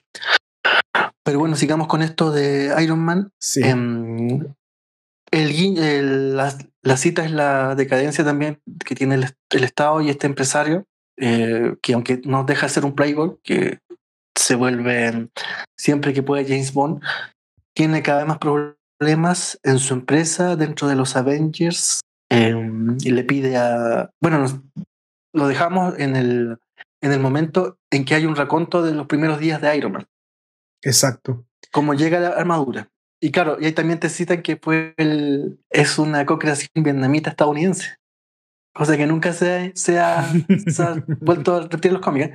Porque es, un, es un profesor vietnamita el que le ayuda a crear su armadura, Exacto. Bueno, pero es que como cambiaron la historia, supongo que pues ya no podían estar en, en Vietnam. El profesor Shin Mi Jun, no, no sé cómo le dicen, pues están en Afganistán. Entonces la actualización de la historia sigue eh, teniendo el mismo espíritu. La traducción que yo tengo aparece como que es otra cosa de que habla mucho de la mentalidad norteamericana, por lo menos de ese tiempo. Aparece como el profesor Ginseng. Ah, sí, profesor Ginseng, tiene toda la razón. No, no, no es, es, la traducción correcta. Claro, claro. Y hay una cita también donde aparece mm, Ginseng. los vietnamitas y atrapan a este, a este, a este norteamericano y no saben quién es. Y descubren por alguien que es un empresario, hay que puede resultarle algo, algo de beneficio tener a este empresario retenido. Cosa que no ocurre totalmente en la vida real. Porque si había algo que sabían los vietnamitas era de cultura norteamericana. Al punto de que conocían, probablemente conocían mucho más literatura norteamericana que la de los propios soldados norteamericanos. Y eso hace, bueno, dice muchas otras cosas, logra que, aunque no tengan una superioridad bélica, armamentística, tienen una superioridad, superioridad em, intelectual en la guerra y que los hace vencer a los norteamericanos, bueno, no fácilmente, pero lo, logra vencer.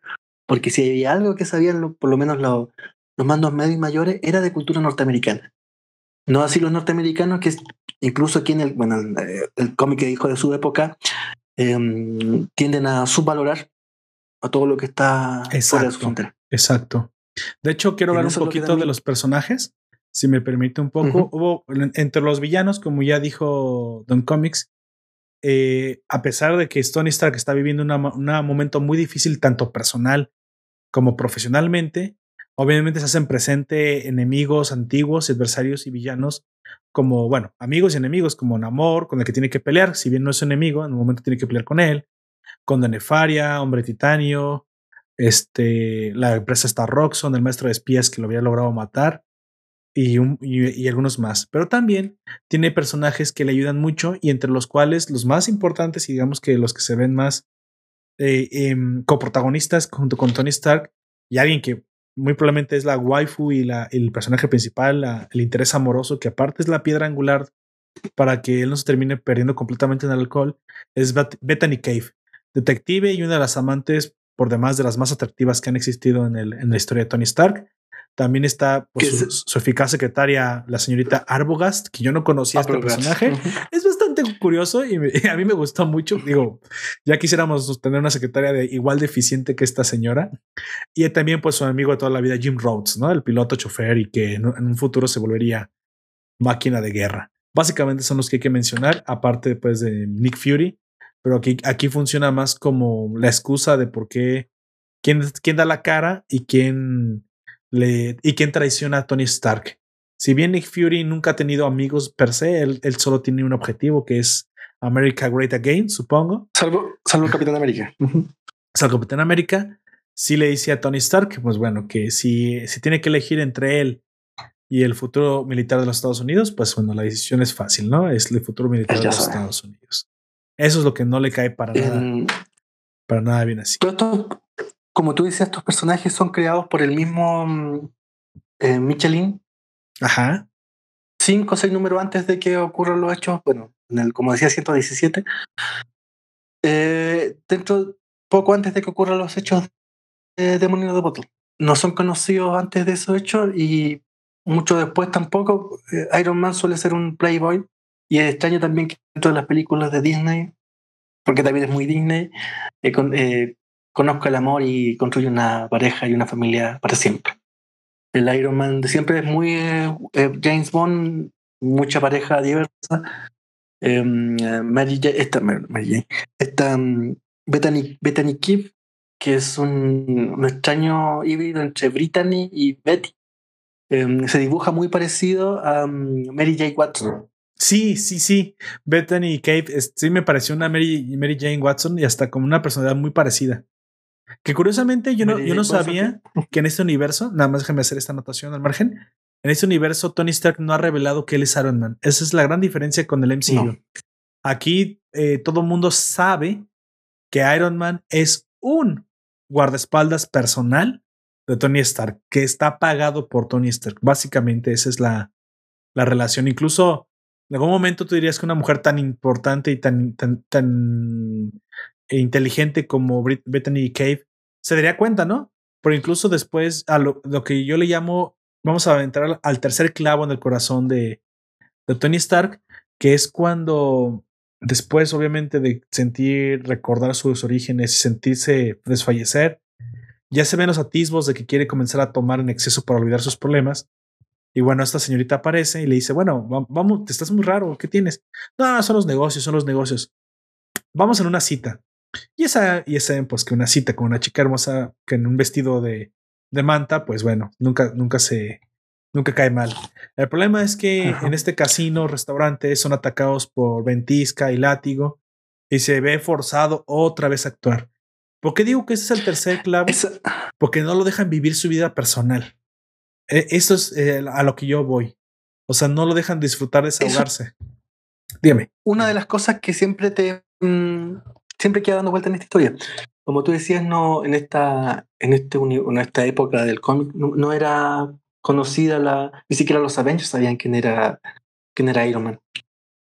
Sí, exacto. Em, no, no, no se sabe su identidad. Solo se sabe que Iron Man es un detective, digo, un guardaespaldas, tal cual. Pagado. Al parecer, Roxxon, bueno, también es el guardaespaldas de Iron Man, pero al parecer Roxxon establece una vinculación que es más allá de elaborar entre Iron Man y Tony Stark, porque él sabe que cada vez él persigue a Tony Stark y sabe que cada, vez que aparezca Tony Stark, al lado va a aparecer Iron Man. Un poco la Peter Parker, ¿no? ¿Se acuerda que si no saben que, él es Spider-Man, al menos saben que Peter Parker es amigo de Spider-Man, los villanos?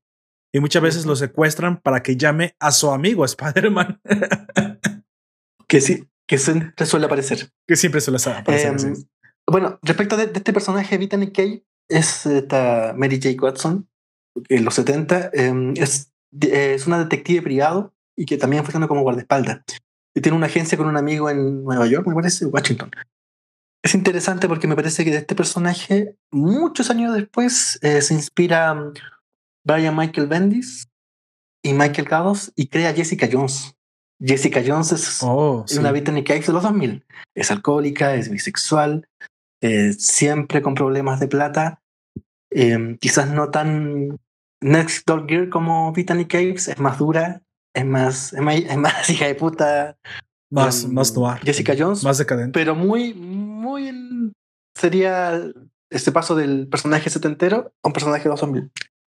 Y esa, esta Brittany Cakes es, como te digo, no, bueno, no, como te digo, como queda claro en el cómic, no, no, no logra establecer este vínculo entre Iron Man y Tony Stark, salvo que son trabaja, que trabajan juntos. Ella es la encargada del, como guardaespaldas encargada de proteger a un embajador de, no me acuerdo, un, un país extraño de esos de Marvel, eh, que está a punto de celebrar un contrato millonario con, em, Stark International. Vaya. Pero que por esas cosas que solo suceden en los cómics, al conocer a Iron Man, este gran empresario con el que va a firmar el contrato, eh, su... No, claro. Este embajador es fan de Iron Man. Exacto. El superhéroe norteamericano. Sí. Y al conocerlo, el, la máquina falla y termina matando al, al embajador. Al embajador, sí, exactamente. Exactamente, con King precisamente ahí presente. Y yo creo que esa es precisamente la siguiente piedra, esa es a lo que iba a ir, el siguiente clavo, o, o digamos ya el, el, el, evento definitivo que termina, que termina, digamos, rompiendo Iron Man, ¿no? Él se siente básicamente culpable de la muerte de, de este hombre y las, ¿cómo se dice? Y la, la recriminación de Bethany Cave no ayuda para nada. Por lo cual, incluso antes, aunque no lo mencioné, ya había empezado a tener errores Iron Man había provocado un accidente con gas en un tren, eh, muy un poco la Hitchcock. Eh, había hecho algunos, uh -huh. algunos actos heroicos que salieron peor que, que si no hubiera ayudado. Y entonces este, eso es lo que termina, digamos, eh, colmando la paciencia, derramando el vaso de agua dentro de una, la cabeza de Tony Stark. Una Bethany Caves hasta el momento muy Luis Lane, que odia. Ay, me encanta a. Que, que, odia a Iron Man, pero ama a Tony Stark. Sí, sí, exacto, exacto. Sin saber que es el mismo hombre. Algo así. Algo así, sinceramente. Más a la Mary Jane, ¿no? ¿No le parece? Pero bueno, el caso es que me parece tan ilógico porque sabe que lo que pasa es que Bethany Cave le reclama porque ve que Iron Man, que Tony Stark es un hombre que está pasando por un momento frágil y pues ve que Iron Man no le ayuda, comillas, comillas, lo cual es lógico. Le digo, alguien tan inteligente como ella debió haber unido los cabos hace tiempo, pero digamos, for the sake of history, for the sake of argument, para que esto cuadre, nos tenemos que tragar la fantasía de que ella no se ha dado cuenta. Como los Power Rangers, ¿no? Cada vez que se va Tony Stark, llega Iron Man y dice, ah, que dijo. Ay, perdón. Pero bueno, lo que sigue de esto es precisamente la decadencia de Tony Stark, ¿no? Ya lo vemos todo todo descuidado, la corbata movida, desfajado, la barba descuidada, entrado ya en el alcoholismo, ¿no? ¿En cómics? Sí. Aquí tiene este, como decíamos antes, este viaje a Mónaco para tratar de, de encontrar a los, a los, responsables de esta de la triada de villanos que apareció en su cita con Bethany Capes. Um, que entre lo, el lapso que tiene sobrio termina en un enfrentamiento que no termina bien, termina preso. Eh, es algo confuso ahí porque él termina detenido, como que no se le realizan, no se le formalizan cargos, porque hace pedazo la mitad de la playa de, de Mónaco, tiene a todos los franceses en contra. Sí. Eh, y ahí desaparece, bueno, va con Rudy, con el que va a ser el próximo máquina de guerra, se terminan separando y tenemos a Tony Stark apareciendo en la isla flotante, muy a los Shell, pero esta vez flotante, de su enemigo encarnizado, el otro empresario. El único enemigo de un empresario no es el Estado, sino otro empresario. Sí, Hammer, eh, exactamente. Justin Hammer. Y que le cuenta en definitiva qué es lo que está pasando en esos momentos y por qué se han, ido sucediendo una serie de cosas, su armadura falla, cada vez que está haciendo algo en su alter ego de Tony Stark aparecen villanos, etcétera, etcétera, etcétera. Y ahí logra. De hecho, Hammer es el que está sal- moviendo los hilos, ¿no? O sea, en algún momento dice: Espero que no se dé cuenta que lo estamos manipulando a Tony Stark. Mira, en, cuando la primera vez que lo leí esto, hace varios años atrás, eh, el personaje de Iram Dobbs, yo pensé que iba a girar hacia. Después de que se terminara la, la historia, Iram Dobbs se iba a convertir en Odín. Es la típica encarnación de Odín, un, un anciano encorvado que viene a una isla. Pero no fue así y termina con otro final, más dramático, pero para el universo Marvel. Y lo otro que especulé alguna vez es que este Hammer era, que es lo que después va a pasar en, en Soldado del Invierno, era integrante del. De Hydra. Del, no, integrante de Hydra, pero a su vez de Shell. Y que oh. estaba tratando de comprar eh, eh, Star International. Sí, pero sí, no pasó sí. tampoco así. Yo también pensé que era parte de Shield, pero un traidor como ya habíamos visto en las, digamos, en, los cómics anteriores, del 117 al 119, bueno, antes del 120, vemos que sí hay al maestro de los espías, lo contratan unos trabajadores o un servicio de un cuerpo de seguridad, digamos, especial dentro de Shield, pero completamente independiente de Nick Fury, que de hecho amenazan con matar a Nick Fury para que Iron Man se rinda. Pero precisamente estos, digamos, fanáticos nacionalistas querían que, que Tony Stark cediera sus, em, digamos, sus acciones para que otra vez Stark Industries hiciera armas. En un principio, Tony Stark se queda calmado, ¿no? Se queda tranquilo. Ah, bueno, era una célula terrorista independiente de unos fanáticos nacionalistas. Pero luego no te queda tan claro porque Shield, a la cabeza de, Nick Fury, están comprando las acciones de manera legal, ¿no? Los primeros se la quisieron quitar de manera ilegal matándolo.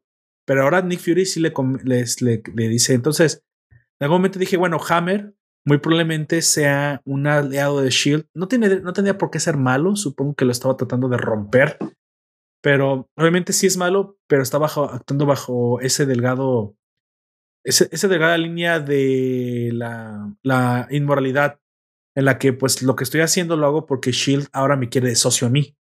O sea, pensando como Shield, digo, si Tony Stark no me quiere vender armas, pues que me las venda Hammer, ¿no? No recuerda si Hammer es precisamente el nombre del, de Iron Man 2 del enemigo, el empresario que crea al a este tipo que tiene los látigos, al ruso. ¿No se llama Hammer? ¿No se llama Hammer precisamente él? ¿No se apellida Hammer? Sí, me parece que sí. Pero es él, ¿no? Es, es, es la principal competencia empresarial de, de Tony Stark, precisamente, y que nunca logra siquiera igualar la, la tecnología de Stark. Pues bueno, aquí lo tenemos repetido en esta bueno, mejor dicho, su, en, el que se basaron. Y es precisamente, yo pensaba que, como usted dice, estaba trabajando junto con Shield. Pues, pues bueno, pues para que él le vendiera más bien las armas, ¿no? Pero obviamente tenía que quedarse con su empresa. Bueno, como tú decías, después de esto pasa la que ya hemos mencionado, el, el asunto de la isla sobre la mina de, de Vibranium. Y es interesante porque aquí el, el, mayor temor que tiene Tony Stark es que si alguien se apodera de esta mina de Vibranium, va a mm, desestabilizar la economía mundial. Sí, exactamente. Eh, no, no tiene mucho una búsqueda moral de, no sé, de, que el señor Dobbs se vaya a quedar sin su isla o que básicamente ellos están violando la normativa internacional. No, lo que le preocupa a Tony Stark es que eso va a desestabilizar la economía mundial y probablemente va a dejar de ser Estados Unidos el, el regente de esa misma economía.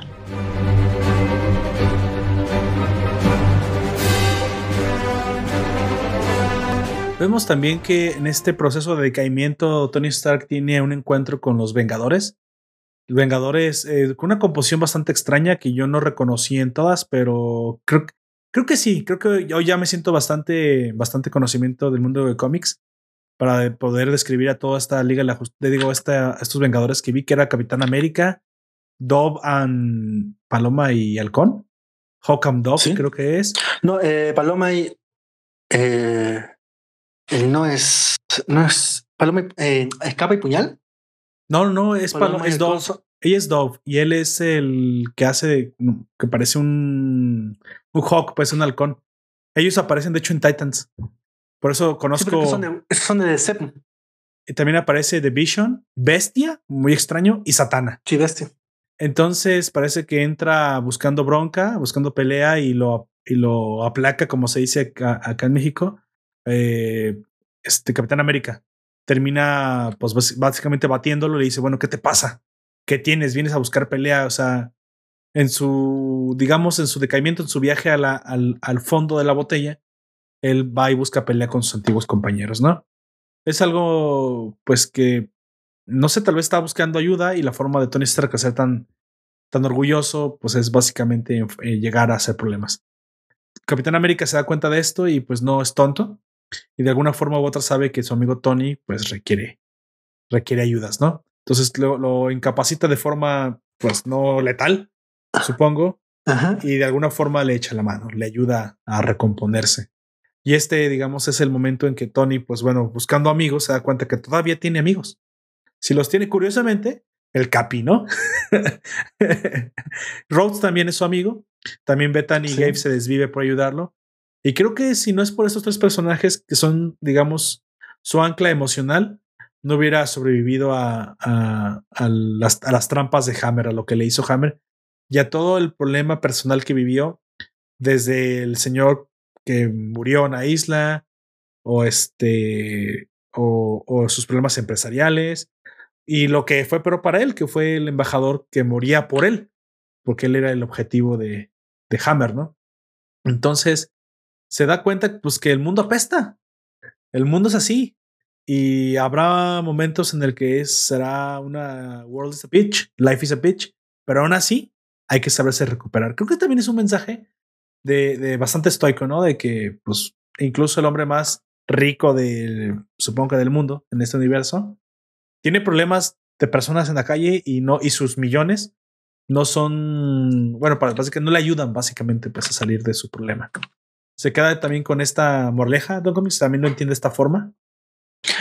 Sí, a propósito, que bueno, como decías tú, Tony Stark va al, a la casa de los Vengadores y le pide entrenamiento a Capitán América. Este, esta escena se vuelve a recordar en Civil War, donde Capitán América se vuelve a encontrar con Tony Stark y tienen un raconto total de lo que han sido sus vidas a través de, ¿cuántos eran ahí? ¿60 años de Sí, sí, sí, exactamente. En, en Civil War también se um, recuerda The Demon of the Bottle en la saga anterior que es um, Avengers Disassembled, Avengers Unidos, que ahí vemos a una Wanda Maximoff, una bruja escarlata, eh, especulando sobre lo que iba a ser este nuevo universo. Y el primero que cae es um, Tony Stark, que empieza a tener, bueno, después de aclarar eso, son alucinaciones de que empiezan a morir los integrantes de los Avengers hace una declaración confusa en las Naciones Unidas, que también se cita en, se vuelve a guiñar en el cine. Y sí, ahí sí, sí. los Avengers, donde, eh, es, y el Avengers es um, Hawkeye, especula que nuevamente Tony Stark cayó en el, en el trago. Cada vez que hay un, una crisis espaciotemporal, siempre se vuelve a citar este momento de que qué hubiera sido si Tony Stark sigue alcohólico, o si se hubiera muerto alcohólico, o si hubiera vuelto al trago quedó como un, un momento ancla de, bueno, como la muerte de Superman en, en The claro. Comic, quedó como un momento ancla, o la muerte de Capitán América, un momento ancla siempre de, de raconto de la serie, de las macro sagas o las micro sagas. Eh, recién decías eh, que estaban en, en esta formación de los Avengers, Satana no, no pudo haber estado, era, me parece que Capitana Marvel, porque tenía Satana una, es de DC. Tenía una S, ah, es cierto, perdón, tenía una S en el pecho. Tiene toda la razón, no era Satana. Es que esa, sí, esa fue la única que no reconocí. No sé quién era. Tenía una S en el pecho y, una banda amarilla en la cintura. Si usted dice que es Capitana Marvel, le creo. puñal, pero tampoco tendrían que ser eh, Halcón y Paloma, porque Halcón y Paloma son también de ese. Mierda. Entonces tampoco reconocí pasé, pasé muy por encima el, esa viñeta y no me, no, no. Y ahora para volver tiene que volver en la ley. Es que es una configuración que no conozco no, de los Avengers. No me fijé mucho. Uh -huh. Solo reconocí a Bestia y reconocí a Capitán América, obviamente. Bestia, Bestia, siempre ha sido un integrante de los, de los Avengers. Es muy raro, nunca lo he visto. Eh, como parte de los Avengers. Es el, bueno, en el cómic por lo menos, es el, el genio estable de, de, los Avengers. Porque Iron Man te lo presentan más como el, el voluble y um, Ant-Man es el, el chasquillo, que le decimos macho chasquilla, el que te arma las maquinitas. En cambio, mm, Bestia es el que se reflexiona, es el, la, el intelectual de los Avengers. Pero después cuando llegó al cine, claro, mm, los derechos no estaban, no estaban de parte de Disney, por lo menos en el cine, y lo sacaron. Y el, por lo menos a mí lo que me pareció el señor, la señorita Marvel. Ella es la de la S. Oh, ya, ya. Sí, puede ser. ¿Y los que parecen como un halcón y una paloma? O bueno, mejor dicho, que el que parece un, como un hombre ave. Supongo que han de ser también contrapartes. Ese, ese es Falcon. Ese Falcon. Falcon. Ah, Falcon. Falcon. Es que. Oh, ah, es cierto, y es, y es también afroamericano. Entonces, la, lo único que me falta es la chica. ¿podría, ¿Podría ser The Wasp, la avispa o no? Podría ser. Podría ser. Les digo, no la reconocí podría muy bien, ser. y menos con esos trajes, porque bueno, es okay. antigua. Para finalizar, sí, ¿no, cómics, eh, pues precisamente Iron Man se termina recuperando. Vemos que al final me gusta extraer la, la moraleja, me gusta extraer los valores de los cómics, más allá de la historia que es bastante interesante, las viñetas son disfrutables, su, sus dibujos. Vemos que te quiere transmitir que el, el, apoyo de todo hombre, pues tener relaciones fuertes, ¿no? Eh, para Tony Stark, Bethany Cave siempre fue su piedra angular y, y, al haber visitado a sus amigos, los Vengadores, sobre todo Capi, y no lo dejan perderse por eh, para siempre. Él termina. Bueno, de hecho, él. Sí, sí, termi term Jarvis termina renunciando. Sí, sí, sí. Por el, le pasó. Llega, llega con, con, la caña, Simón Chile, llega curado a hacer un show ahí en la casa de los Vengadores. Jarvis le renuncia. El problema es que Jarvis tenía el, las dos acciones que eran el 50% más uno de la de Stark International y las pierde. Eh, también es extraño porque um, Tony Stark va a perseguir a un a un, no, son, son, a un broker, broker de acciones, y no solo lo amenaza, sino que le hace mierda a la oficina. Bastante fuera del. Bastante es, fuera eso es parte del decaimiento. Cuando comienza sí. a recuperarse, eh, va y hace mierda a la liga de Hammer, lo cual nos, da, nos hace ver que cuando un Tony Stark está inspirado y está bien mentalmente, es muy poderoso. Es, no es solamente el hombre de acero, sino en verdad es, es un vengador, un, un, el líder de los Vengadores. Aquí vemos el por qué él es tan poderoso. Él logra acabar básicamente con la liga de Hammer. Y no solamente eso, termina también salvando a Shield después de que le jugaron mal del ataque de el acorazado. Que sinceramente no, no, no sé de dónde es el origen del acorazado, este monstruo que parece como, como el monstruo de Thor, ¿se acuerda? Este monstruo de Thor 1 que era una armadura prácticamente eh, mágica. Bueno, aquí hay un ataque a Shield de, la, de este monstruo que parece una armadura. Y aún así, no obstante, Iron Man había sido traicionado por Shield, va y termina salvando a Nick Fury, ¿no? O sea, Demon in the al final no solamente nos habla de la bajada de, la, de un hombre al, al, fondo de la botella, si, si quieren, nos, me permiten esa analogía, sino también el camino que hay después, ¿no? Es posible recuperarse. Creo que me quedo con eso. Uh -huh. Me gusta, me gusta de la hecho, historia. La, la, saga que continúa, como te digo, esto originalmente no fue pensado para ser eh, libro, esto es una serie de cómic y se publica claro. mensualmente o semanalmente. La saga que viene después de The Man in the Bottom se llama El, el héroe interior y habla de este oh. resurgir de, super, de Superman, de Iron Man más allá de su armadura, como Tony Stark. Exacto, eh, exacto. Otra de las cosas interesantes de, que marca mucho este cómic, porque hay que también reconocerlo, a mí, salvo un par de cosas, no me pareció tan, no sé, pues la, la, la, nueva, la estrella setentera del, del Mike norteamericano superheroico. Es un cómic entretenido, pero también tiene sus caídas. Si uno tuvo la suerte de leer antes Green Latter, Green Arrow, eh, Demonios de Bottle, que es un poquito corto. Lo que sí marca mucho este cómic es la portada de Bob Layton, que se ha hecho muy famosa y quizás es más dramática que todo el contenido del cómic. Mire, ya encontré el, el, personaje. Lo que pasa es que yo no entendía de dónde lo había, dónde lo había encontrado, si me lo permite. El acarozado es un robot construido por Hydra y lo había enviado el director.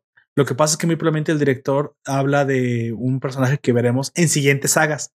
Lo que pasa es que como yo no conozco el cómic y los cómics siguientes, no sé quién es el director, pero el acorazado es un robot de Hydra que supuestamente en el tiempo ya había sido enviado para atacar a Hydra en el, en el pasado. Entonces hoy renace, el... ataca a Shield y básicamente con la un, una cachetada con guante blanco, Iron Man le dice a, a, Nick Fury, pues mira, no me interesa si ustedes son unos traidores. Eh, Tony Stark, tanto como yo, recordamos que nadie sabe que él son la misma persona, seguimos teniendo las mismas lealtades. Básicamente le hace ver que no importando que lo hayan traicionado, él sigue teniendo sus propias convicciones y no lo van a cambiar. Ese es algo que, digamos, es el renacer es... estoico de la, Tony Stark. Bueno, el, lo que marca el eterno, el eterno caminar de este Iron Man es su, eh, su felación eterna al establishment norteamericano.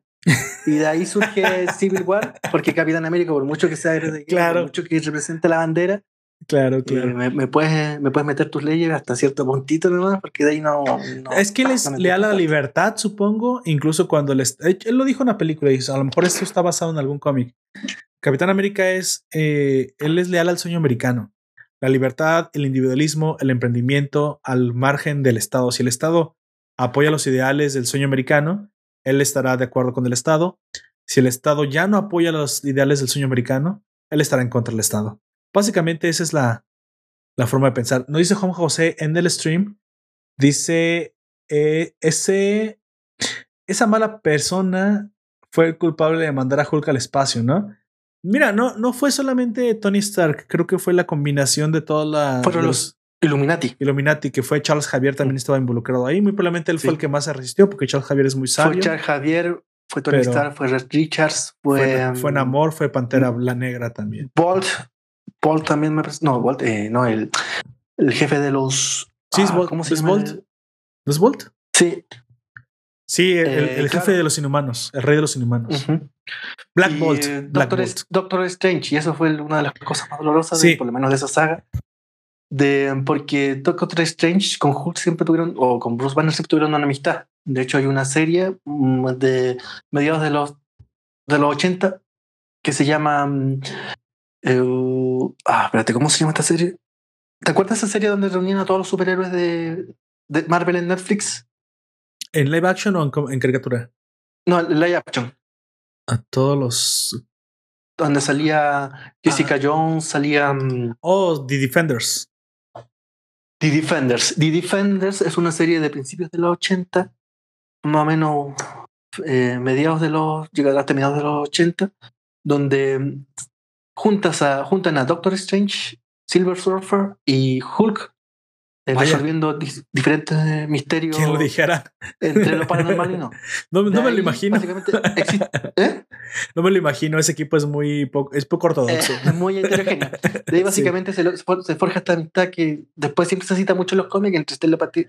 Pero creo que deberíamos explicarle un poquito a, y Bruce Banner. A Juan José.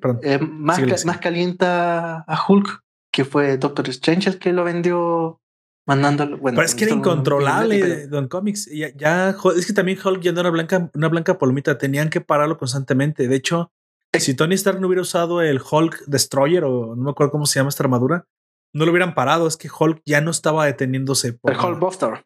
Ajá, el Hulk Buster. Ya no estaba deteniéndose. Es que Hulk había dejado de ser un héroe para cuando deciden enviarlo al espacio porque ya no podían detenerlo. Ya no, ya no volvía al modo de humano. De hecho, nunca lo fue. Si el personaje nace como un Dr. Jekyll es Mr. Hyde. Sí, claro. Pero en un momento Jekyll no, pierde el control. No, no, mataba, o sea, no, no, no atacaba. Bueno, no lo termina atacando igual, pero no, no iba contra el bien. Pero caía en una moralidad claro oscura.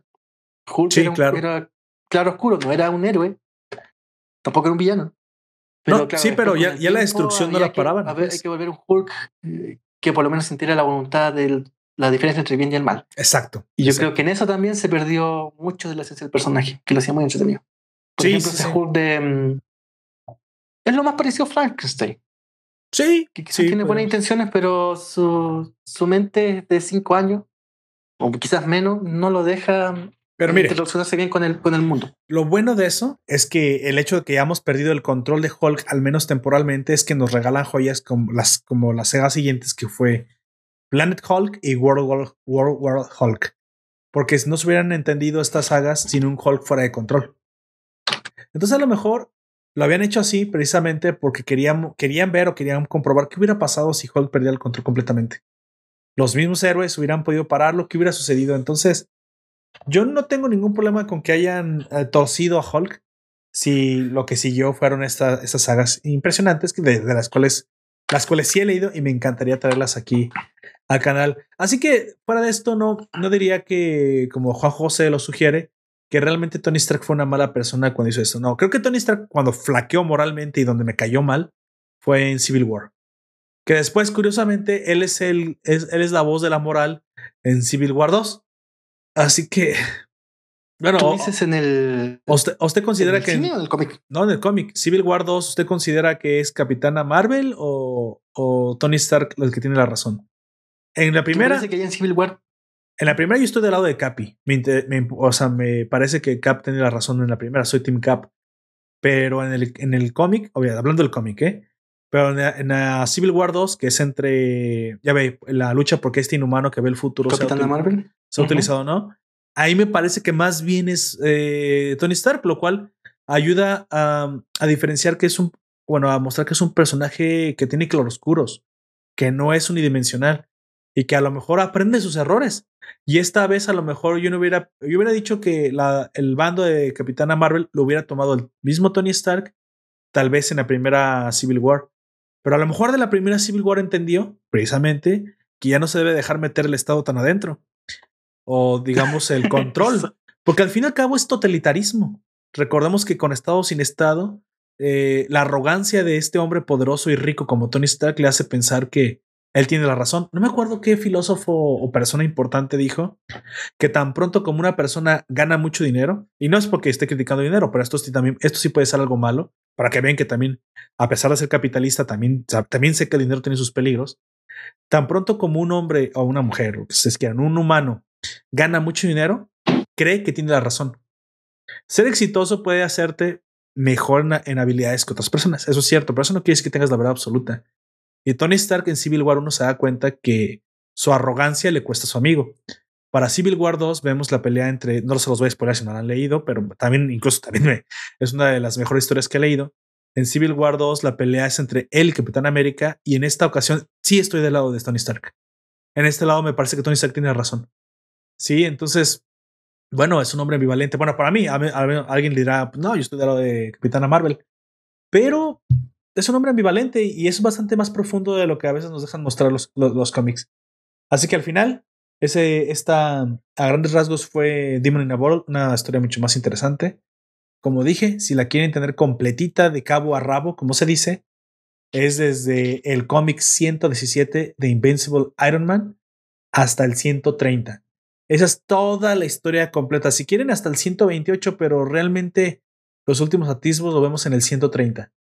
Este, pero hasta el 128 ya tendrían casi la historia completa. Pero bueno, eso es todo lo que es Iron Man. La, moraleja con la que me quedo es eh, las cosas que pueden llevar a un hombre al fondo de la botella son muchas, pero siempre debemos tener anclas, ¿no? Anclas que nos ayuden, que siempre son los amigos.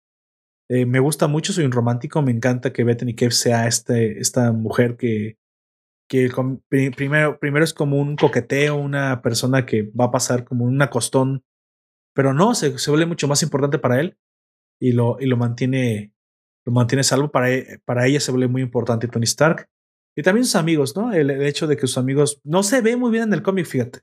No hay mucha, mucho desarrollo, pero justo después de, visitar a Cap, al Cap América, él recobra la cordura. Entonces, obviamente es importante volver a conocer eh, la familia. La familia, tal vez, para él era su familia. Y como decíamos antes, años después se va a acordar de esta visita a Capitán América en el Civil War. Ah, ok, eh, exactamente. Pues bueno, vamos, vamos dándole cierre, Don Comics. Eh, últimas palabras, ¿con qué se queda usted de Iron Man Demon in a Bottle? La historia entretenida, hija de su tiempo, hay que reconocerlo. El dibujo de mm, John Romita Jr. es los principios de John Romita Jr. Este dibujo de John Romita me gusta mucho. John Romita Jr. terminará dibujando Spider-Man, Wolverine después de los 2000 y con un dibujo bastante extraño. No sé si nunca se logró adaptar al, a lo digital o quizás renunció a adaptarse y con estilo lo más sintético posible, pero termina siendo feo. Pero este dibujo de John Romita es precioso. Mm. David Michelin, como te digo, interpretando lo que había hecho Denny O'Neill, que después, años, en los 80, va a retomar esta, este hilo del, Iron Man alcohólico, cuando tenga su paso por Iron Man en los 80, tenía O'Neill. Pero en su momento David Michelin reinterpretó esto que estaba haciendo O'Neill en DC y lo trata de meter en Marvel. Como te digo, le quedó bueno.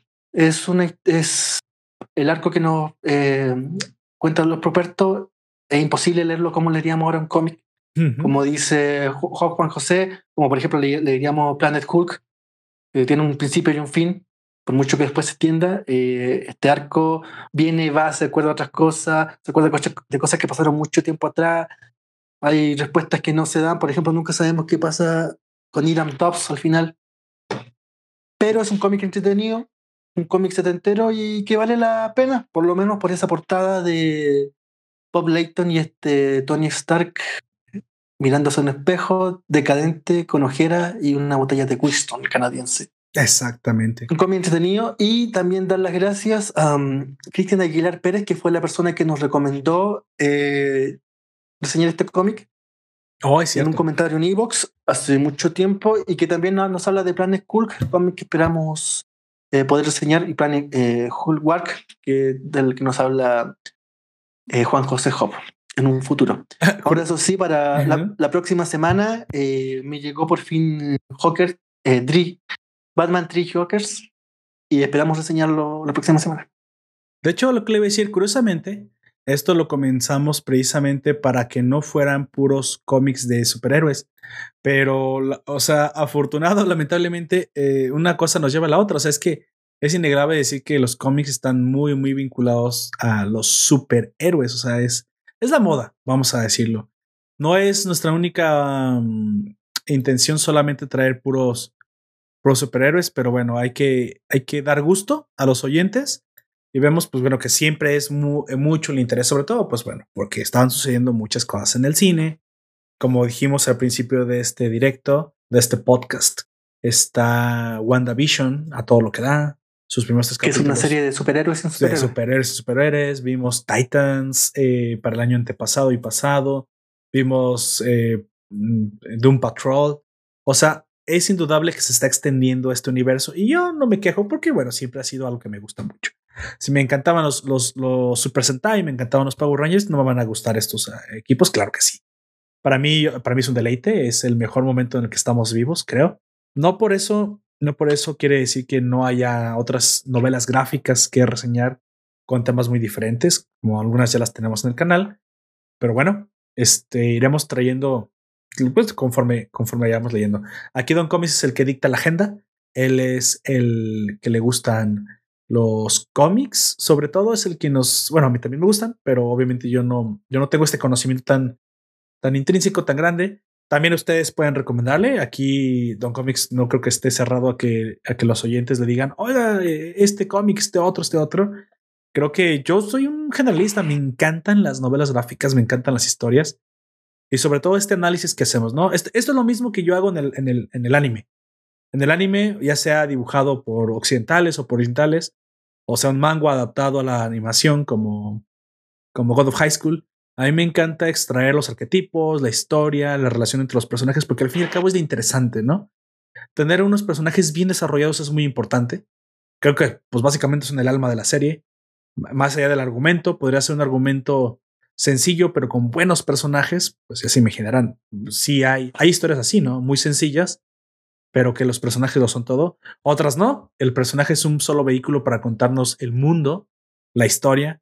Er, ergo, este, este anime de Made in Abyss, que es una bajada al inframundo, literal, es una adaptación básicamente de la Divina Comedia de Anteligeri. perfectamente cuadra con los círculos del infierno. Pero bueno, a, todo hay que extraerle el, gusto, a todo hay que extraerle los elementos, ¿no? Yo no, yo no me quejo. Ahora sí que yo soy amante de la transmedia. Es para los que no conocen ese término. Es básicamente el hecho de que hoy tenemos buenas historias en audio, en video, en anime, en live action, en cómics, en mangas, en manjuas, eh, hasta en una servilleta de papel, ¿no? O sea, al fin y al cabo solo son, solo es el medio. Una buena historia puede estar escrita en, en, cualquier clase de medio que, nos hagan llegar. Obviamente hoy en día el, el, digital es el más usado y pues bueno, es el que pues más, más fácil van a encontrar. Este cómic lo pueden encontrar físico, supongo, si lo compran. No tengo la menor idea en cuanto lo pueden encontrar, pero pues mi recomendación es que lo lean como yo. Vayan a lo digital a encontrar. Este cómic está, mm, no sé si alguna vez lo llegó a editar, por ejemplo, Vid, que es la, es la editorial mexicana noventera por excelencia. Pero sí, yo por ejemplo lo tengo en dos ediciones, una norteamericana que es la típica deluxe con la con, el, con la sobrecubierta. Hay una edición bien low cost que es eh, Marvel Salvat. Aquí llegó a 7000, me parece que en México, a ver, yo creo que en México va a estar menos de 8 dólares, que mm, va desde los capítulos 20 al. Perdón, va del 120 al 128. Eh, también eh, Panini, Panini Mex, por ejemplo, lo ha publicado. Y muchas editoriales mexicanas antes o sea, perdón, españolas antes, pero este, este cómic es bastante relativamente fácil de, de, encontrar porque es, una, es un clásico, termina siendo un clásico. Pero, sí, perfecto. Bueno, al final, como dije, me quedo con eso.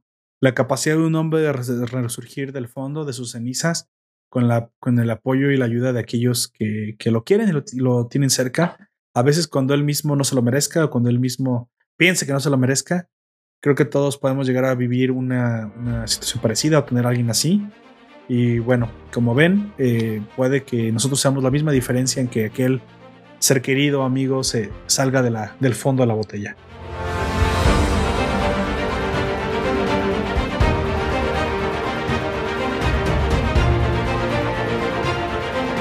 Bueno, al final uh, quiero decir que nos, nos, pueden escuchar en nuestras, nuestros diferentes eh, sitios donde aparecemos. Básicamente estamos en todos lados. Les recomiendo que vayan a nuestra página web, ahí podrán encontrar todo nuestro contenido bien organizado. Todo eso estará en el vínculo del flow que les dejaré en, el, en el, la descripción. Mándenme sus comentarios. Hay varios lados donde los pueden dejar. Nos pueden dejar si están en Evox, obviamente en la pestaña de comentarios de Evox. Si están en el, escuchándolo en el directo de YouTube, que lamentablemente es en edición por aquello del copyright con, con YouTube, pues también aquí me lo pueden dejar o me lo pueden mandar al correo electrónico que siempre estará en su formato podcast en, cualquiera de los sitios. Es el, primer, es el primer link que aparece. Ahí me pueden enviar sus comentarios y los leeremos eh, para el siguiente podcast. También nos pueden apoyar en Patreon, tendremos el podcast especial, los beneficios especiales solo para Patreons. Pues bueno, eso es todo. Vámonos despidiendo. Yo fui Lord Poperto y me acompañó. Comics canal de YouTube Comics aquí ahora y muchas gracias a Juan José Hop que nos acompañó en vivo. Exactamente, pues bueno, eso fue todo por ahora. Te recuerdo que nos puedes escuchar en Evox, iTunes, Google Podcast, YouTube y Spotify. Hasta la próxima. Hasta la próxima.